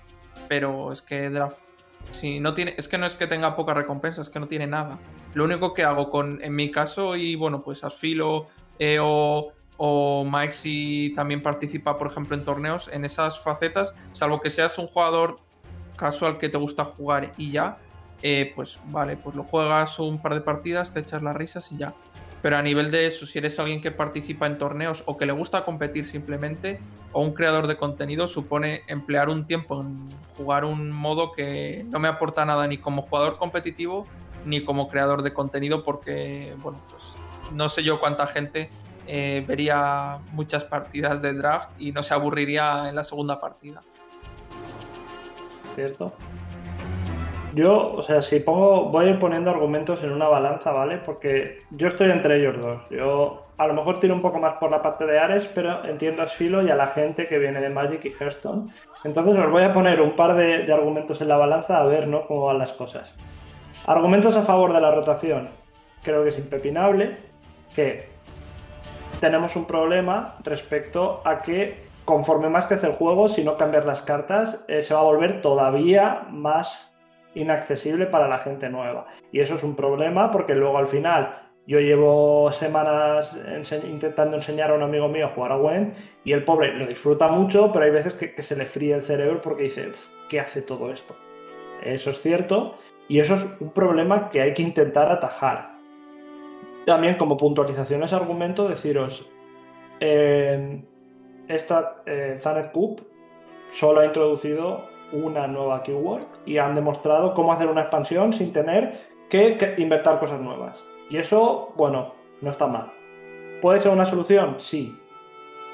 Pero aquí otra cosa que también vemos es que mantener todas las cartas anteriores es un trabajo cuando sacas cartas nuevas, doble, porque tienes que sacar cartas nuevas, diseñar cartas nuevas y de repente balancear o arreglar interacciones o cosas que de repente con cartas antiguas se vuelven una puta locura y es como ya es doble trabajo, porque tengo que balancear lo, nuevo y tengo que balancear lo viejo. Y eso es, digamos, más trabajo y más problemas que te pueden dar conforme el pool crezca. ¿Vale?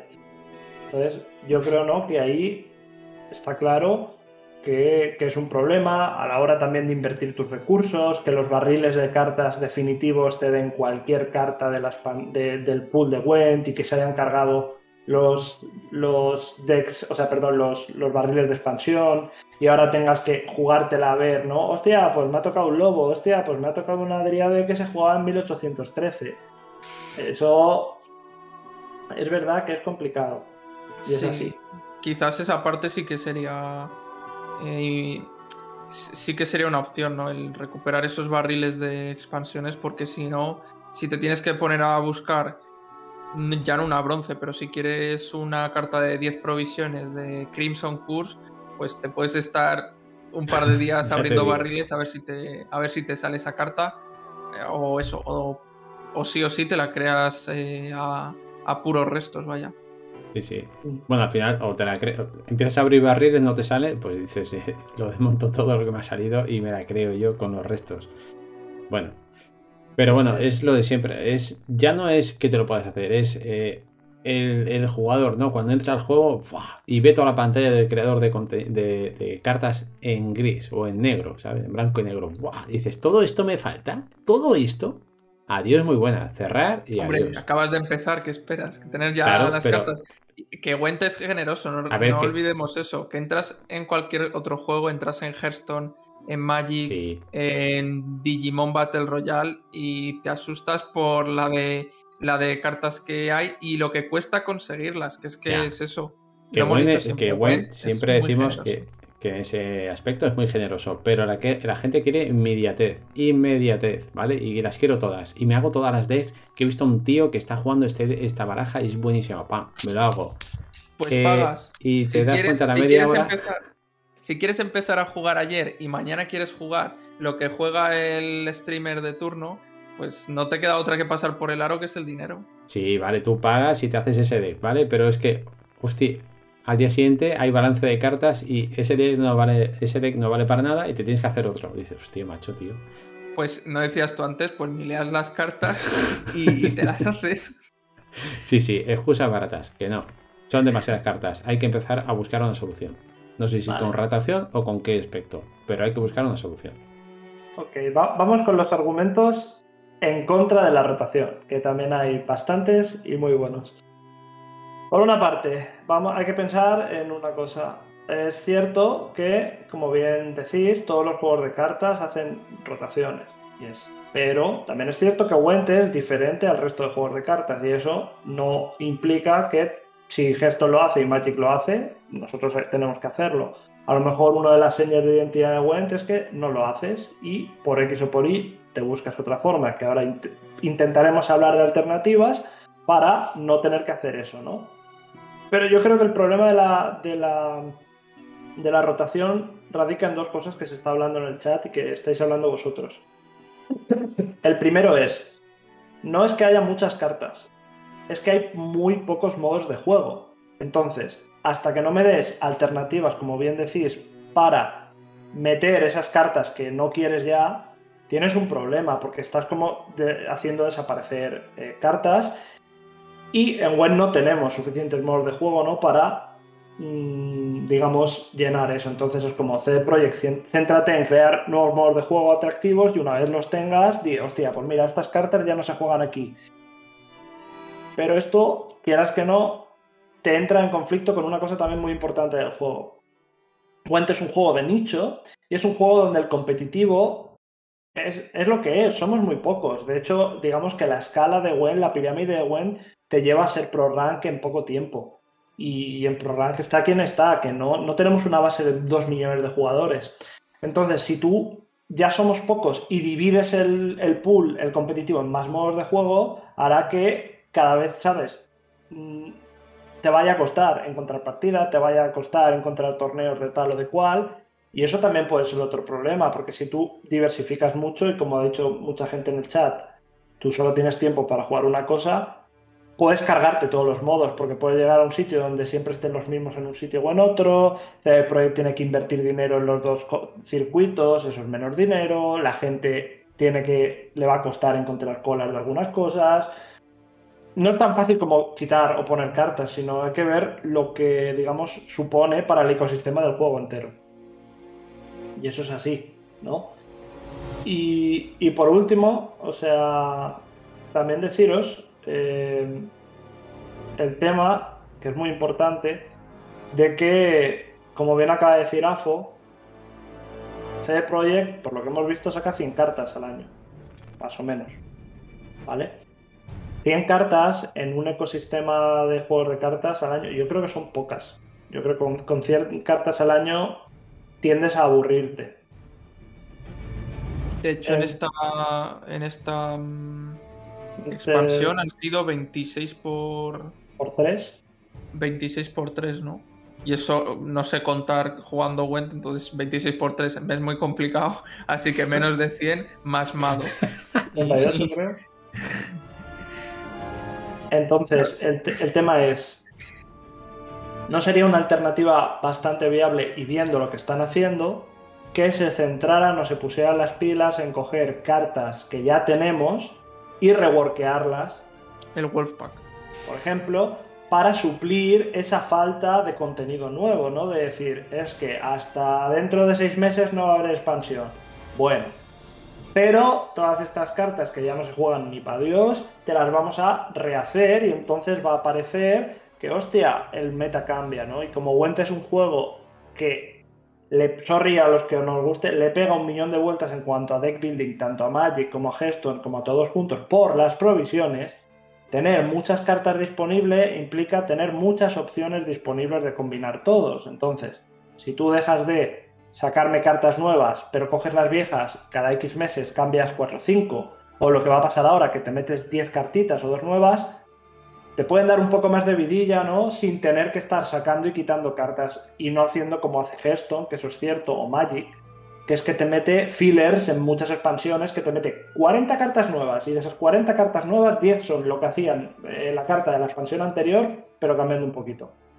De hecho, mirad, eh, no fue el, vamos, el, el Totum Revolutum que se dice, pero sí que cambió bastante, o al menos eh, hizo que se jugaran las bombas la sola introducción de Madoc. En, eh, o sea, fue una carta, hizo que, bueno, hizo en aquel momento y hasta hoy sigue siendo una opción viable meterse Madoc, cuatro o cinco bombas, te pones una por purificar, otra por eh, el Tech para desterrar del cementerio y yo que sé, otra porque juegas contra Aracas y ya tienes ahí un- unas 5 o 6 cartas que te sirven ya como una base o en este caso como decís como filler en, en, un deck sin que sean siquiera malas con pues eso, con poner una carta que funciona de una manera diferente o al menos no había otra carta que funcionara de esa manera o que tuviese esa sinergia con las bombas.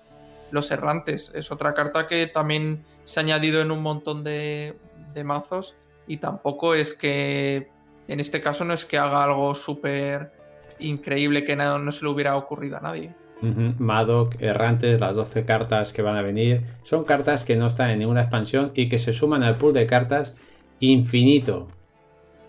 Infinito. Ahí lo dejo. Vosotros mismos no sois empáticos, no pensáis en la gente nueva. El chat ha Ahí- hablado y el chat ha dicho que no está eh, a favor de esa rotación de cartas. Pues nada, gente, eh, pues seguiremos siendo los 50 enfermos de siempre. Esto es así. A ver, igual esto al- alguien, bueno, de hecho Mike, eso que dice que tiene un amigo al que está enseñando jugar Gwen, igual nos puede traer otro día en primicia sus impresiones de, pues eso, de acabo de entrar al juego y no tengo apenas, eh, no sé, me apetece, la pregunta es, ¿me apetece jugar después de entrar al juego si veo que hay muchas cartas?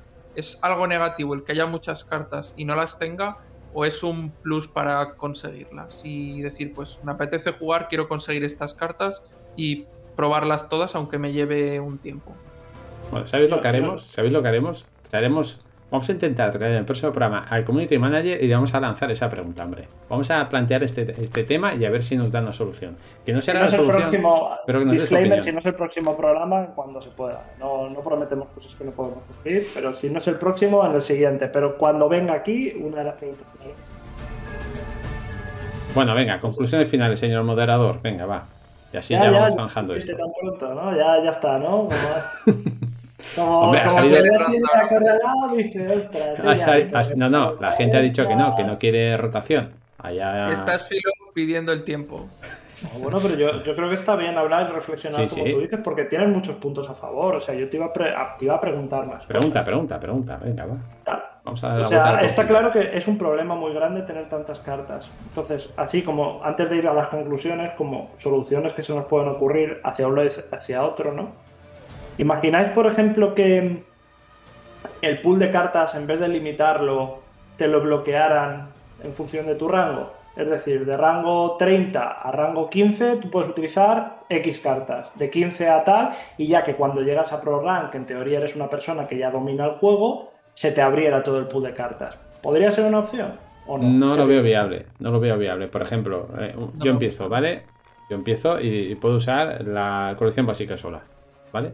Y llego al punto en el que ya voy a poder usar las cartas de colección básica más las de dos expansiones. Llego allí y de pronto, un bueno, tienes un pool de cartas a las que no tienes acceso, que no tienes y con las que te tienes que enfrentar. Estamos en lo mismo. Sí que es verdad que es una solución. Es un parche, es un parche con el que dice, dice, bueno, eh, vas escalando eh, en el ranking y poco a poco pues te vas haciendo con cartas. Quizá también sería una solución para que la gente no llegue de pronto a Pro Rank y ahora ya ha llegado, que es súper fácil, pero con cuatro cartas, ¿vale? Con las cartas de las básicas y ya está, y con eso he llegado. Y ahí te dan de hostias por todos lados. También puede ser una solución, pero no sería la solución, creo yo. No me gusta y, Dime, dime. y, y- y tampoco, o sea, tampoco me parece siquiera una solución porque ya estás limitando a la gente a la experiencia del juego de, pues eso, no poder jugar X cartas cuando tú puedes estar en rango 20, rango 15, rango 4 y quiero decir, podrás jugar mejor o peor, pero yo que sé, si te quieres jugar eh, una carta, yo que sé, así complicada, bueno, un, un mazo de sindicato que pueda ser complicado por el simple hecho de ser sindicato y manejar monedas, no creo que deba estar limitada tu posición en el ranking, porque ¿qué pasa si no llegas nunca a esa parte? Tienes que disfrutar menos de, del juego que otro porque sí que ha llegado arriba. No sé, no, o sea, no me parece ni siquiera una, una solución limitarlo de esa manera. Limitar el contenido del juego así de primeras no, no lo veo. También por eso, porque tú vas a ver eh, los mazos meta y si tú ves que está limitado porque estoy en rango 15 y hay cuatro cartas que son el core de la baraja y están disponibles a partir de rango 1. Pues igual digo, pues no, no, igual este juego no me interesa. Está bien, está bien saberlo. Yo, yo, lo, o sea, yo lo he puesto en plan brainstorming, una Sí, sí. solución, sobre Sí, todo sí. para ni, ni agobiar a la gente con muchas cartas y sobre todo que la curva de aprendizaje sea, digamos, progresiva, que es a lo mejor el gran problema de web, ¿no? De hostias. ¿Qué pasa aquí? ¿Por qué hay tantas cosas? Y sí que es cierto, yo por ejemplo he cometido, no he cometido el error porque ahora está aprendiendo, pero claro, mi amigo me dijo, hostia, que esto es, hay que decirlo, y, ahí yo sí que mm, no estoy eh, de acuerdo contigo, Asfilo, de, porque eh, Went es tan generoso y que viéndolo ahora, a día de hoy, estuvimos jugando quizá tres horas y podíamos abrir ya, tuvimos, nos dio entre viaje y tal para abrir 60 barriles en tres horas jugando. Sí, Entonces, sí. a la que juegues dos días, tienes, puedes conseguir las cartas nuevas. El tema, que ahí me pasó, por, lo, por eso lo digo, es que me dijo, ¿qué juego para empezar? Y yo, tal, ¿qué quieres? ¿Divertirte tal? Me dice, sí, me gustaría. Te veo Yo venir. llegué y le dije, pues mira, hay una facción que se llama Nilgard, hay un arquetipo que se llama Asimilar, el mid-range, con encarcelamiento, y se lo creó. Y lo está disfrutando, pero claro, el pobre dice, no estoy, hay veces que no estoy entendiendo nada. Y eso es porque es, es cierto que hay algunas cartas dentro de Nilgard que... Tanto dentro de Nilgard como dentro del sindicato como dentro de X. que necesitan de tu conocimiento un poco previo del juego antes de poder jugarse. Entonces, por eso yo lo he dicho porque me ha venido a mente, la mente hacia eso, ¿no? Y que eso te permitiría seguir sacando cartas, incluso sacar cartas más enfocadas a principiantes o cartas ya más tochas, ¿no? Enfocadas a eso. Creo que tenemos más preguntas o comentarios por el chat, Asfilo. Ahí. A ver. Te dejo narrar eh, la experiencia de Sánchez y su amigo. Dale, Asfilo. Está, está, está ahí. Eso- tú. Ah, sí, sí, sí, dice, dice Sánchez. Dice, yo lo que tengo que decir es que también tengo un amigo, ojo, tiene un amigo también, ya sois dos, ya te compartís algo, que está aprendiendo a jugar y para nada se siente abrumado. Como dice Mike, en unos poquitos días que ha jugado, ya se ha hecho una, baja, una baraja de monstruos. Atención, es lo más, es lo mejor para poder entrar en el juego. Calvos, se ha- está hablando de los franjas, y le estoy enseñando ahora a jugar a Nilfgaard y está flipando, claro. Eso, ese es el camino correcto. O sea, monstruos, primero la, la facción quizá eh, más sencilla de jugar, más Mm. fácil y con la que puedes introducir a alguien. Después, bueno, Calvos, pues a ver, porque Sánchez es fan. Y a partir de ahí, pues ya lo puedes meter con cosas más complicadas como Escollatel, Reinos o Nilfgaard. Que bueno, que aunque te guste a ti, Mike, pues la verdad, eh, estás jugando con las cartas del oponente que si no saben lo que hace, pues es un poco complicado. Exacto, exacto. Eso es cierto, eso es cierto. Pero bueno, eh, entonces, o sea, yo creo que este, este debate no deja una conclusión clara de decir rotación sí o rotación no. ¿no? Yo creo que hay, como hemos dicho, una problemática en Went, pero que es tan compleja, ¿no? Que, que es como... Es, es- es cierto que quizá llegue un momento donde haya muchas cartas. Creo que todavía no es ese momento, a priori. O sea, yo creo que mil... ¿Cuántas son? Mil, creo que hay 1200, 1300. No son muchas cartas, yo creo, ¿no? Para lo que estamos acostumbrados. Pero sí que es cierto que la bola, sobre todo no de cartas, sino de mecánicas, se está haciendo cada día más, más grande, ¿no? Y eso es un problema que, como bien dice Asfilo, hay que atajar antes de que nos quedemos tres jugando y gente que incluso deje el juego y vuelva a los seis meses diga, what the fuck is going on. Pero, Bueno. por- ¿no? Sí, lo que comentabas con respecto a las mecánicas, pues eso, en esta expansión eh, es en la que han metido la paciencia. Paciencia, sí, han metido Paciencia, la paciencia, aquelarre. aquelarre, Aquelarre y ya. y ya no. Sí. Pero es que, lo, o sea, quiero decir, tampoco paciencia y aquelarre tampoco me parecen lo más complejo de comprender. Paciencia es eso, esperar y aquelarre es eso, necesitas 25 puntos. Quiero decir, tienes, Ya, tienes bueno. los puntos en la fila eh, para Pero- ponerlo con, pero no es con eso. la interfaz que te lo dice. Eh, No, No, es eso, o sea, un jugador nuevo tiene esas dos más todas las que desconoce. Vale, O sea, incluso sí, orden. refiero- Orden no sabe lo que es. Me ref- Bueno, pero eh, eh, quiero decir, tú cuando abres una carta y le das clic derecho, te sale a la derecha la descripción de lo que hace todas las keywords, con no diciendo, pues orden tienes que esperar un turno, no, te lo explica con palabras Sí. eh, bien y te lo deja súper claro. Pero ¿Es eso? además, en la, espera, espera, además en la expansión anterior, en Way of the Witcher, eh, llegaron a introducir alguna keyword Adre- o adrenalina, Adrenalina era de Way of the Witcher, Sí. no estaba de antes. claro. Mm. No, Vale. la sacaron Vale, era- sí, que fue con Keldar, Brujos del Oso. Sí, todos los eh, brujos, todos los brujos. Quiero decir, introdujeron una. Quizá Adrenalina Pero- la veo algo más compleja. Claro, una pero que una, ¿eh, bro? Sí, a ver, quiero decir, es eso. Adrenalina la veo más compleja de entender, pues eso, qué orden o las que he dicho ahora. Claro, el, el problema es cuando es adrenalina, depende de la adrenalina, hace una orden o hace otra o hace un efecto y ya es como... Ah. ¿Sabes? Es Claro. cierto que conforme a ver, pase que- el tiempo... Lo que quería decir antes es que Para eso empezar, el daría, juego tiene dos filas. Daría para, para otro debate, que es eh, de Gwen necesita un tutorial o un modo de un solo jugador, una aventura donde te explique todas eh, las palabras clave un poco para Sí. introducir a los jugadores y que no sea ahí toma las cartas y bújate la vida. Eso, eso no hace falta debatirlo, eso sí, si lo necesita, sí, CD Projekt está haciendo las cositas a su ritmo, llegará en algún momento que si toca lo harán, pero ver, claro que lo necesita, ¿no? Han mejorado mucho, yo creo, en este tiempo, lo que es la progresión o el modo, digamos, de, que los jugadores ¿no? se familiaricen con el juego.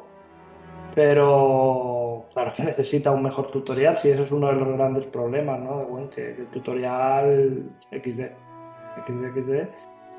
Pero bueno, no sé, hay, hay muchas más cosas de las que hablar, como tú dices, pero eso, repasando la problemática, es decir, ok, rotación sí, pero no tenemos un juego con la cantidad suficiente de jugadores para poder rotar las cartas, porque para rotar cartas necesitas tener modos de juegos alternativos para que esas cartas se vean en algún lado. Como no tienes modos de juegos alternativos atractivos y ahora mismo no tienes gente que te llene del todo esos modos de juego tampoco, we have a problem, que es que si hacemos eso, se nos puede llegar a morir por tanto diversificar el, el juego y eso tampoco está guay. Y segundo punto en contra es, me sacas tan pocas cartas al año que como encima me empieces a quitar cartas, mmm, vamos a acabar, claro, vamos a acabar aburridos. Eso sería, ¿no? Un poco la, el, el, resumen o los puntos por lo que necesitamos una rotación sí o sí y por lo que no, no es tan fácil decir, hostia, vamos a rotar. Pues ya está, ¿no? Ya finalizamos aquí el debate. o sea, la mayoría opina que rotación no. Eh, yo creo que en, de aquí cuatro años volvemos a retomar este tema y hablamos sobre ello otra vez. Eh, Mike, no mires. ¿De aquí? Dime, dime. ¿De aquí, ¿De aquí cada cuánto? Cuatro años. De aquí cuatro años retomamos, continuamos este debate. De aquí a cuatro años seguirá, seguiremos aquí. No lo sé, no lo sé. No sé. Ahora que tenemos Community Manager, solo podemos ir para arriba, chaval. Que por cierto, a todo esto, tengo que decir, eh, nos ha dado retweet, ¿eh? El Community Manager de When es nos ha dado El retweet al, está ahí, al el- anuncio el de las- guiñito está ahí. Bien, bien hecho, bien hecho. Bien, bien, bien. Ya, ese es el primer paso. Ese es el. Ojalá, ojalá ahora en el chat aquí que ponga soy el community manager. Ojalá. Entro a Discord. Entra- Ya, Venga. llamadita, ¿no? Llamadita lo tenemos. No hay lo que tiene que tener. No hay Discord para conectarse. Exacto. Bueno. Eh, ¿qué, vamos, qué vamos a decir? ¿Alguna pregunta más? Que había antes una pregunta. Sí, sí, no, ahora pasamos a preguntas y respuestas, si os parece, ¿vale? Mientras Ares, con su inglés fluido y entendible, nos va a comentar un poco dónde podéis escucharnos o vernos en todas las redes sociales. ¿Dónde estamos? Espera, que, que es- que esto lo he estado practicando yo en. He ido- he estado viendo a clases. Ah, eso, mientras, eh, perdona, Ares. Mientras, si tenéis preguntas al staff de Dash eh, sobre el juego, sobre nosotros, sobre cualquier cosa que hayamos hablado, si habéis llegado ahora y queréis saber algo de lo que hemos hablado antes y, oye, que tengo una duda, cualquier cosa, haced las preguntas, ¿vale? Las vamos a pasar por pantalla. Tenemos unas cuantas ya eh, que habéis soltado durante, durante todo el programa, pero queremos más, queremos cositas. Venga, va, dadnos chicha mientras Ares os informa dónde podéis escucharnos de nuevo. Así es. Bueno, como en otros episodios de Dash, podéis eh, vernos en el formato vídeo, además de escucharnos, tanto aquí en Twitch, en, en riguroso directo, como en YouTube, en el canal de Asfilo, que quedará resubido en los próximos días. Mientras que si solamente queréis eh, oír nuestras melodiosas voces y pasar de nuestro jepeto, pues tenéis las plataformas de Spotify, iVoox, Google Podcast, Anchor, Breaker, Pocket Cast, Radio Public, iTunes y Overcast. Así nos podéis escuchar, pues yo qué sé, si salís a correr por ahí, os ponéis el podcast y empecéis a escuchar a estos tarados hablar de Gwen. O yo qué sé, si estáis en el trabajo, quien más, quien menos tiene un ratillo libre y se puede poner el podcast mientras hace sus cosillas. Mm. Además de eso, pues sabéis que tenéis en el servidor de Team Nova, el servidor público, tenéis un canal específico donde podéis dejar preguntas. Si se os quedaran en el tintero en este episodio, pues nos las ponéis por ese canal. Y si no, pues por cualquier red social o incluso en, en YouTube y en las otras redes sociales que hemos mencionado, plataformas, pues dejarnos un comentario por ahí y, lo veremos en el próximo episodio. Muy bien, pues sin más dilación, vamos a pasar ya a la sección de preguntas y respuestas. Y aquí, bueno, pues os invitamos eso, a que vayáis haciendo preguntas. Nosotros vamos a ir pasando las preguntas que habéis hecho y vamos a darle respuesta. Y la primera pregunta viene de Ojo Espejo y ya ha puesto arroba mike2com, o sea que vas a tener que contestar tú. Dice, hace unos episodios de Dash, previously, decías que una colaboración en Netflix y CD Projekt era muy difícil que se diera. Ahora que las cosas cambiaron, uno. ¿Sabes quién se acercó a quién para trabajar juntos? Mm. Y dos, ¿trabajarán fuertemente en integrar o complementar más los productos o solamente seguirán así como buenos amigos? Vale. A ver, yo dije en su día y lo mantengo de que era una colaboración muy difícil por las circunstancias, porque al final son dos empresas, son dos empresas que cada una quiere su pastel, quiere sus euros, eso es así, es como, eh, ¿quién paga quién por tal? En ese momento era una posición en la que eh, CD Projekt se encontraba, digamos, y esto es una balanza, estaba por arriba, ¿no? Porque vienes de haber sacado The Witcher 3, eres el referente de la franquicia y eh, tienes una fanbase enorme por parte de Witcher 3 Además, estás a punto de sacar otro, tu otro juego que va a revolucionar eh, la industria, o que iba a revolucionar la industria, que es Cyberpunk. Entonces, digamos que CD Projekt, cuando yo lo dije, estaba en la cresta de la ola. Y entonces, cuando tú estás ahí arriba, dices, eh, te me calmas. Además, renovó los derechos con Sapkowski, que eso era muy importante, para poder seguir expandiendo su universo como, como ellos quisieran. ¿Qué pasa? Que llega un momento en el que Cyberpunk ha sido la estampada del siglo y eso te deja en una posición muy dura como empresa. ¿Por qué? Tu producto estrella es The Witcher y has decepcionado a la gente por primera vez y muy fuerte con tu otra apuesta. Entonces, ¿qué te queda? Volver a crear hype por The Witcher. ¿Y qué pasa?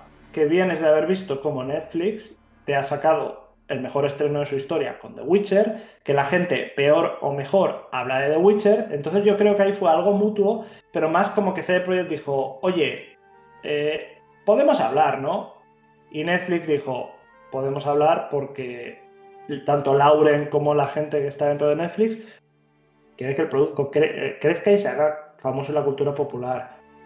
Entonces, la WitcherCon yo creo que es un move bastante importante para hacernos pensar que van a seguir colaborando. ¿Hasta qué punto? No lo sé. Yo creo que van a mantener su independencia y que vamos a ver guiños de la serie hacia los videojuegos o lo que va a pasar ahora con The Witcher 3 que van a sacar como la skin de la armadura de la serie. Pero no creo que intenten, digamos, o no espero que ahonden muchísimo más Quizás nos sorprenden y sí con alguna serie o alguna producción que tenga que ver con eso, y de ahí viene la serie de infantil, por ejemplo, o en spin-off.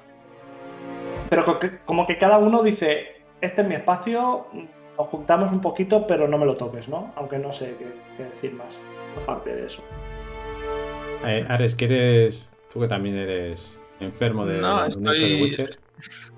bastante de acuerdo, la verdad, con, con Mike en ese sentido, sobre todo en el tema eso de la independencia y de que eh, es cierto que comparten ese producto que es The Witcher, pero desde la distancia uno más en lo que es el aspecto cinematográfico y otro más a, a los videojuegos. Y dentro de eso que lleguen a sacar algo juntos se ve bastante complicado porque a quién pones en, ese, si pones un proyecto junto entre los dos, quién pones a mandar de los dos y no sé, les veo es eso, es, es The Witcher, pero son campos muy distintos entre sí.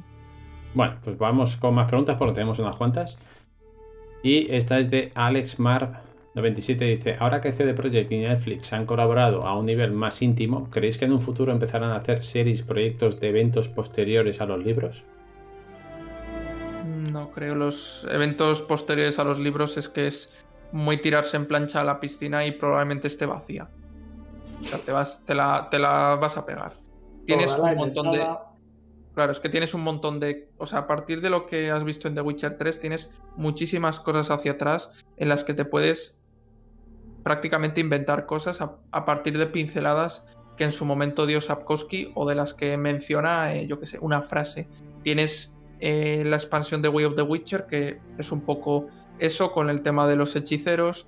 Tienes, bueno, que hemos hablado aquí ya más veces, que es el, el juego de mesa que también tiene sus cosillas con expansiones que hacen y tema de la conjunción de, la esfera, de las esferas. The Witcher Blood Origin que va, a hablar sobre ese tema.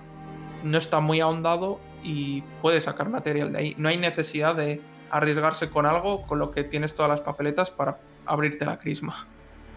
Hay un lapso muy Dime, dime. Hay un, lapso, hay un lapso muy grande desde la conjunción de las esferas hasta The Witcher, la saga de videojuegos. No hay que olvidar que The Witcher 1, 2 y 3 son una fumada, son una inventada y no son canon. Nos duela o no, no son canon.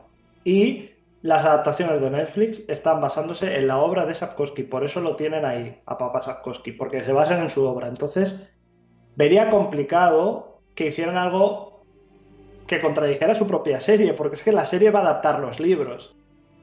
Sí, sí o sí. Y yo no creo que en ningún momento se les ocurriera ni por lo más remoto coger y después de, la, de los libros empezar a adaptar los videojuegos. O sea, eso sería fumar, fumar mal, además, fumar, fumar droga mala. Entonces, es algo complicado, no sé que hagan cosas como el anime de Cyberpunk que van a sacar, o los proyectos que está haciendo ahora sobre todo CD Projekt con cómics, con el tema del anime este de Geralt, Ronin, tal. Ahí sí que puedo verme una antología rollo Love, Dead and Robots, pero nada más, ¿no? Yo creo que, que tiren para atrás está bien, que tiren para adelante no, y cuando sepa más cositas de The Witcher 4, que algo se cuece por ahí, os diré más. Muy bien, pues eso va a sigamos. colación con otra pregunta, creo. Yo creo que ha quedado respondida. Vamos con una pregunta de aforismo muy interesante. Dice, ¿cuáles son sus expectativas de roadmap? Venga, va, Mike, empieza con tu Sí, apuesta del próximo roadmap.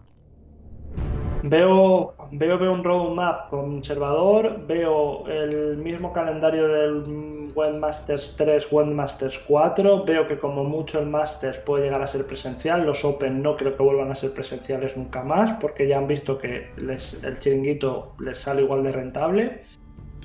Eh, veo dos expansiones este año partidas en tres y algún drop de cartas como mucho. Y si acaso veo para mitad de año, como muy pronto, el nuevo modo de juego este que dijeron con el Necker, alguna iteración nueva del draft. Pero no creo que CD Projekt vaya a sorprendernos con algo totalmente novedoso, sino que este año van a seguir siendo bastante conservadores. Más journeys como siempre, cuatro al año. Pero así como antes pedíamos a los Reyes Magos, Dios, queremos esto, lo otro, tal, ahora es como, eh, Virgencita, que me quede como estoy. Vamos a calmarnos. Venga, Ares, tu apuesta. No, no, no, no tengo nada más que aportar. En este caso es lo, lo que ha dicho Mike.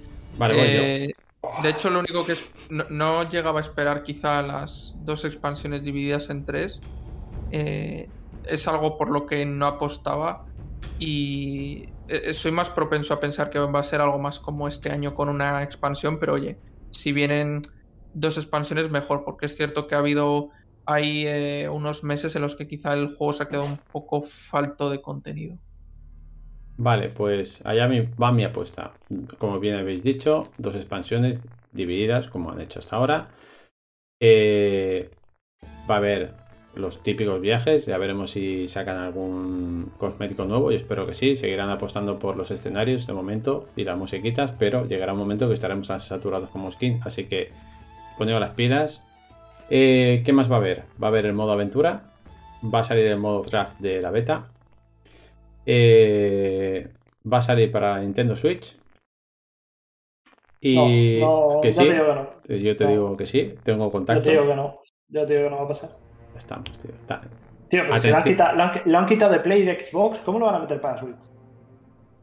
El señor que dijo que Netflix y CD Projekt no colaborarían ha dicho que no saldrá en Yo no, Nintendo dije, Switch. yo no dije eso, ¿eh? Yo no dije eso y no, no, no vayamos a pelear. Bueno, no, oye, estoy muy eh, tranquilo. es mis expectativas. Dije que mis expectativas me las haga yo, por favor. Perdone, perdone, perdone. Vale.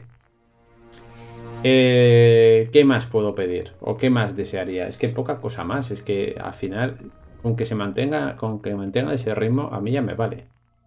¿Vale? Con que saquen lo que prometieron el año pasado, porque el modo aventura lo anunciaron el año pasado para este. El draft en salir en modo beta ya anunciaron que para esta fecha ya habría salido y aún no ha salido. Y ojalá vuelva la arena. El modo draft a mí no me gusta. La arena, por favor, que vuelva la arena.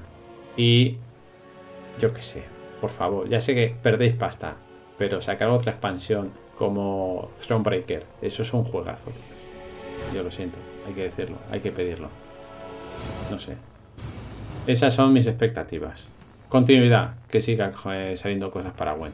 Y punto. Ah, y al final de año, rotación. Vamos con más preguntas. Dale con la pregunta, sí. Dice Kezercon, ¿qué tengo que hacer para salir promocionando en? Los arrobas en Twitter y ya está. Siguiente pregunta. Mamuten, ¿creéis que Gwen es una prioridad para CD Projekt o está dedicando más esfuerzo a otros juegos? Desde luego que no es la prioridad para CD Projekt y menos cuando tienes que eh, hacer...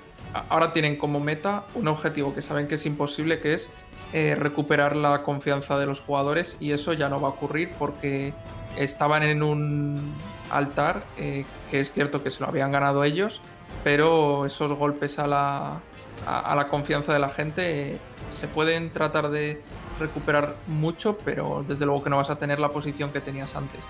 Y la prioridad es no es Gwent, es el siguiente gran juego que es, es tiene que ser de The Witcher porque es su franquicia y es lo que les ha puesto donde está.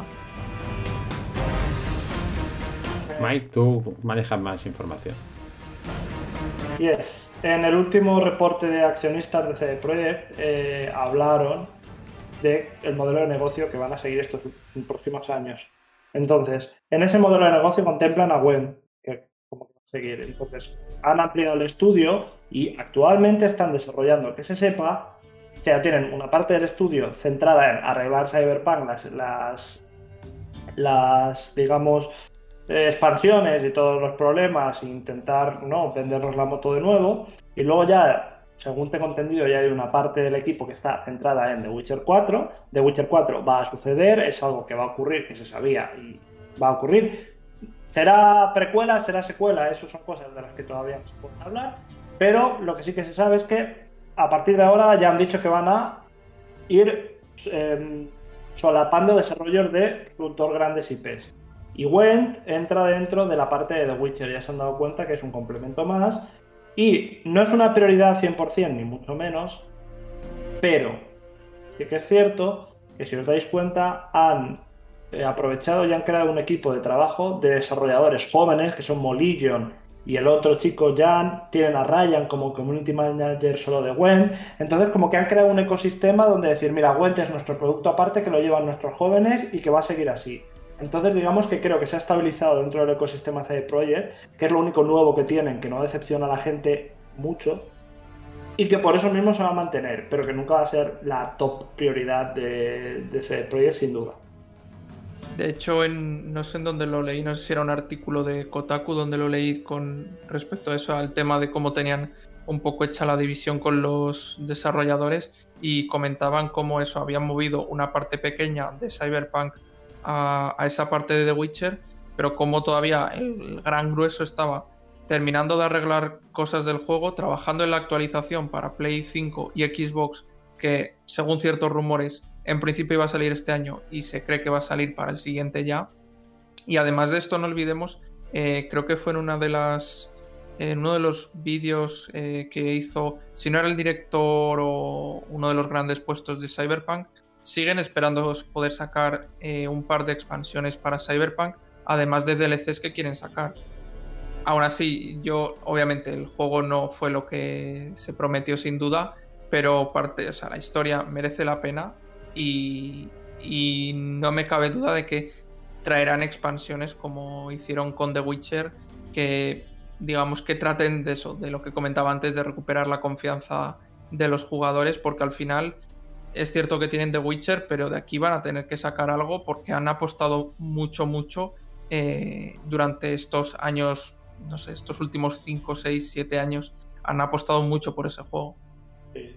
Es que el problema es eso, que como se ha estampado Cyberpunk, ahora tienen que volver a recuperar la confianza de la gente con The Witcher. Si la cagan con el nuevo The Witcher, adiós CD Projekt, eso sí, sí. Y, y The Witcher, es que CD Projekt, el problema es que es The Witcher. No han tenido ningún juego antes, solo han hecho The Witcher. Entonces, tienen el, ret, el mayor reto al que se han enfrentado y, spoiler, yo creo que, puede llegar a salir mal. ¿eh? Tiene más posibilidades de salir mal que bien. Venga, va, pasemos a otra pregunta. Una pregunta con referencia viejuna que dice: Querido Big Man, ¿cree que el siguiente Open ya sea presencial? Aquí Big Man, ahí la ratita. Pues eh, yo diría que Independson. O sea, el próximo Open, pues igual sí. Igual ya estamos en un, en un momento en que ya podemos olvidarnos de las mascarillas y podemos volver a juntarnos con cierta normalidad. Espero que sí. Mucho más emocionante en presencial y eh, no sé. Vosotros, a ver, yo lo prefiero presencial, pero vosotros qué pensáis? ¿Con este Open se refiere al que hemos comentado antes los que se han clasificado? Sí, ¿no? Los- Yo diría ya que sería para la siguiente serie. Ah, vale, digo, porque si se refiere a este, digo. A este no, vaya. este no. Porque quiero decir también, bueno, dependiendo de dónde estéis haciendo la pregunta, eh, con el tema de niveles de vacunación no es lo mismo en España que en Ya, ya, ya. Alemania, Yo hablo que en el de resto la- de Europa. del próximo el año. próximo año, yo diría que es- cabe la posibilidad en, en temas de seguridad, pero es lo que decía Mike antes. Han visto que este formato online les funciona. Eh, de hecho, creo que también eso lo dijiste, Mike, hace ya un tiempo, que no salían rentables esos torneos a nivel de, tema de cómo lo tenían que montar, de lo que les llevaba el, el montar todo el escenario, eh, traer a la gente, pagar vuelos, estancias y tal. Yo creo que eso lo reservarán en todo caso para los Masters y quizás lo hagan, no sé, eh, con un evento quizá mayúsculo. Mike. Es que si haces los números, esta pandemia nos ha enseñado que si, sobre todo a los... a- yo hablo por otros publishers, ¿eh? sobre todo ya sabes que por mi trabajo al final toco más juegos, entonces yo sé que ves Rocket League, ves Psyonix, este año van a empezar a volver los presenciales, pero eventos tochos, cosas que, que antes se hacían presen- presenciales ya no se hacen. Hearthstone pasa lo mismo, Hearthstone ahora todo el circuito de este Grand Master y el anterior han sido, y los Master Tour enteros online y se han lavado las manos, no se sabe ni si va a ser mundial, o sea, hasta el tema. LOL sí que ha sido el único, por ejemplo, con Riot que, pero porque tienen la pasta y dicen, mira, te hago una burbuja súper hermética y te hago los mundiales presencialmente con los jugadores. Tal.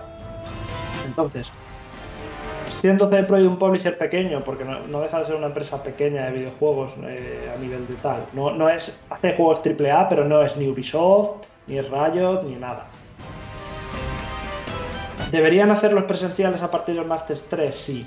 Del 4, perdón. Siendo Polonia y siendo como está el tema, yo diría que si se pueden ahorrar el hacer al menos los Open presencial, lo harán online en la medida de lo posible y que el Masters sí que lo intentarán hacer presencial, porque es cierto que tienen el estudio y la taberna y de web que la quieren seguir utilizando, vaya.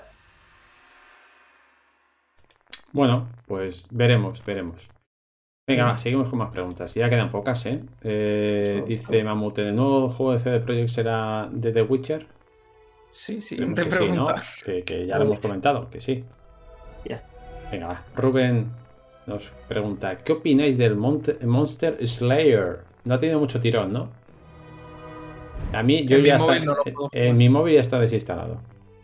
Mi, mi móvil duró 5 minutos, porque podía freír un huevo con él. Yo creo Yo que en el no- Sí. Yo en el mío Claro. ni lo pude instalar, o sea que lo probé un par de veces en el de mi novia y obviamente no iba a salir a la calle con el móvil de mi novia y aparte tengo muchas más cosas con las que emplear el tiempo que con un juego saliendo a la calle. Ya gasté mi tiempo de eso en Pokémon Go. Muy bien. Y última pregunta, quizá la más interesante de la noche, más, eh, más original. Dice, ¿creéis que CD Projekt y Netflix se inspiraron para hacer la Witcher con en el formato de Dash? Yo no lo quiero decir, pero... La duda ofende. Exacto, la duda ofende. Lo Yo siento, creo que- chavales, les filtré la, les filtré la, la idea a mis jefes. Por eso me pediste eh, todo el overlay y todo eso, ¿no? Todas las Exacto, escenas. era- tío. Exacto. No, no era para el análisis de la expansión. Yo llegué a mis jefes en Netflix y les dije, oye, mira, que, que ¿qué hacemos con esto? Les tengo la mitad de la faena hecha. Y ahora se quita la careta Mike y pone Mike to come. Netflix es el apellido y Exacto. se, se desvela el pastel. La URSS siempre, siempre hemos ido a la URSS.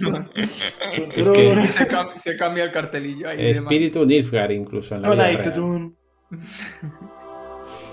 Bueno, gente, pues yo creo que ya está. Eh, Hemos pasado muy buena noche. Dos horas pasadas de, de- de Dash. Eh, yo creo que lo hemos tocado todo. Algo se nos ha quedado en el tintero, ¿eh? seguro. Algo, ahora cuando apague diré, hostia, no hemos comentado no sé qué. ¿Se nos ha quedado algo? Mike, Ares. Yo creo que no. No, sí, Ha habido muchas preguntas. ¿eh? Eso me ha gustado hoy. La gente ha participado y eso, que, que si se nos queda algo en el tintero, pues en el próximo, ¿no? Intentaremos, intentaremos que el próximo sea prontito. No vamos a, a estar dos meses más para, para el próximo Dash, ¿no? Bueno, ahora, ahora no hay prisas porque no hay qualifier, con lo cual pff, Lo podemos hacer de aquí cuatro meses, no pasa nada. Pero se vienen cositas, se vienen cositas. Se vienen cositas. Mm. Sí. Hay que, lo que hemos dicho, hay que estar atentos a las redes sociales de Team Nova esta semana y probablemente las próximas, porque yo creo que octubre, holy shit, ¿eh? Vale, y yo ahora voy a decir una cosa. Habrá un, un momento, un día. eh, Aquí voy a necesitar la colaboración de todos los que estáis aquí, los que nos escucháis offline y los que nos escucháis eh, corriendo por la calle como enfermos. Habrá algún día que haré un llamamiento al community manager de Gunes para que venga aquí a Dash, ¿vale? Ese día quiero que todo el mundo le dé retweet, que, que haga llamamiento a esa persona y que diga que sí que va a venir, ¿vale? Quiero la colaboración de todos, que metáis presión, que se vea que la comunidad estamos unidas y que lo queremos ver a esa persona, hombre, mujer, eh, caballo, igual, que venga aquí y queremos hablar con ellos. Entonces, cuando ya tengamos confirmación de que viene, o sea, esto ya es el sueño, el sueño es que, que va a venir. Entonces, eh, lo que haremos es en Twitter, lo anunciaremos y os pediremos que nos hagáis preguntas para hacerle a esta persona aquí en directo, ¿vale? Y nada más, con este deseo yo creo que podemos dar paso a la despedida. Eh, Ares, las últimas palabras. Pues nada, como en otras ocasiones, un placer estar aquí acompañado de tan buena gente. Espero eso, para otra ocasión que volvamos a tener aquí al maestro Hamedi. Y sobre todo, pues es un placer con la gente del chat que hoy habéis estado muy activo. Yo creo que el tema también os interesaba y teníais opiniones encontradas también entre el chat. Y nada, pues eso, eh, espero estar en la próxima ocasión, que no pasen dos meses, pero bueno, han sido las vacaciones y eso nos pasa factura a todos. Así que nada, muchas gracias por, por invitarme. Nah, Hamedi, si quieres decir unas palabras eh, por el chat, mientras Mike dice unas palabras aquí en directo. ¿hay algo que decir? La verdad es que este, este programa posiblemente haya sido de los mejores que hemos tenido porque ha sido muy completito y la gente ha hablado y creo que lo hemos hecho todo muy bien, ¿no? Recordad, por si de aquí a final de mes no estamos, que seguramente en Halloween, sería Halloween, habrá, una, habrá algún evento en web y seguramente no como hacen todos los años nos digan. Entonces nada chicos, gracias por estar. Yo también voy a hacer como voy a hacer como Asfilo. Y, bueno, eh, va a llegar un momento también, como dices, ¿no? Que a, os haré un llamamiento tanto a vosotros, a la gente que nos escucháis, que nos veis cada día, a la gente, ¿no? Que sigue, que sigue, que sigue Dash, que sigue la comunidad, tanto por aquí por directo, como por PayPal, epa, como por PayPal. por Tinder, por. PayPal, Tinder. no, eso, básicamente ha llegado el momento de arrimar el hombro, ¿no? Este, os voy a dejar por link, ¿no? Mi PayPal y, o mi Bitum y quien tenga mi número de teléfono y quiera aportar a la comunidad.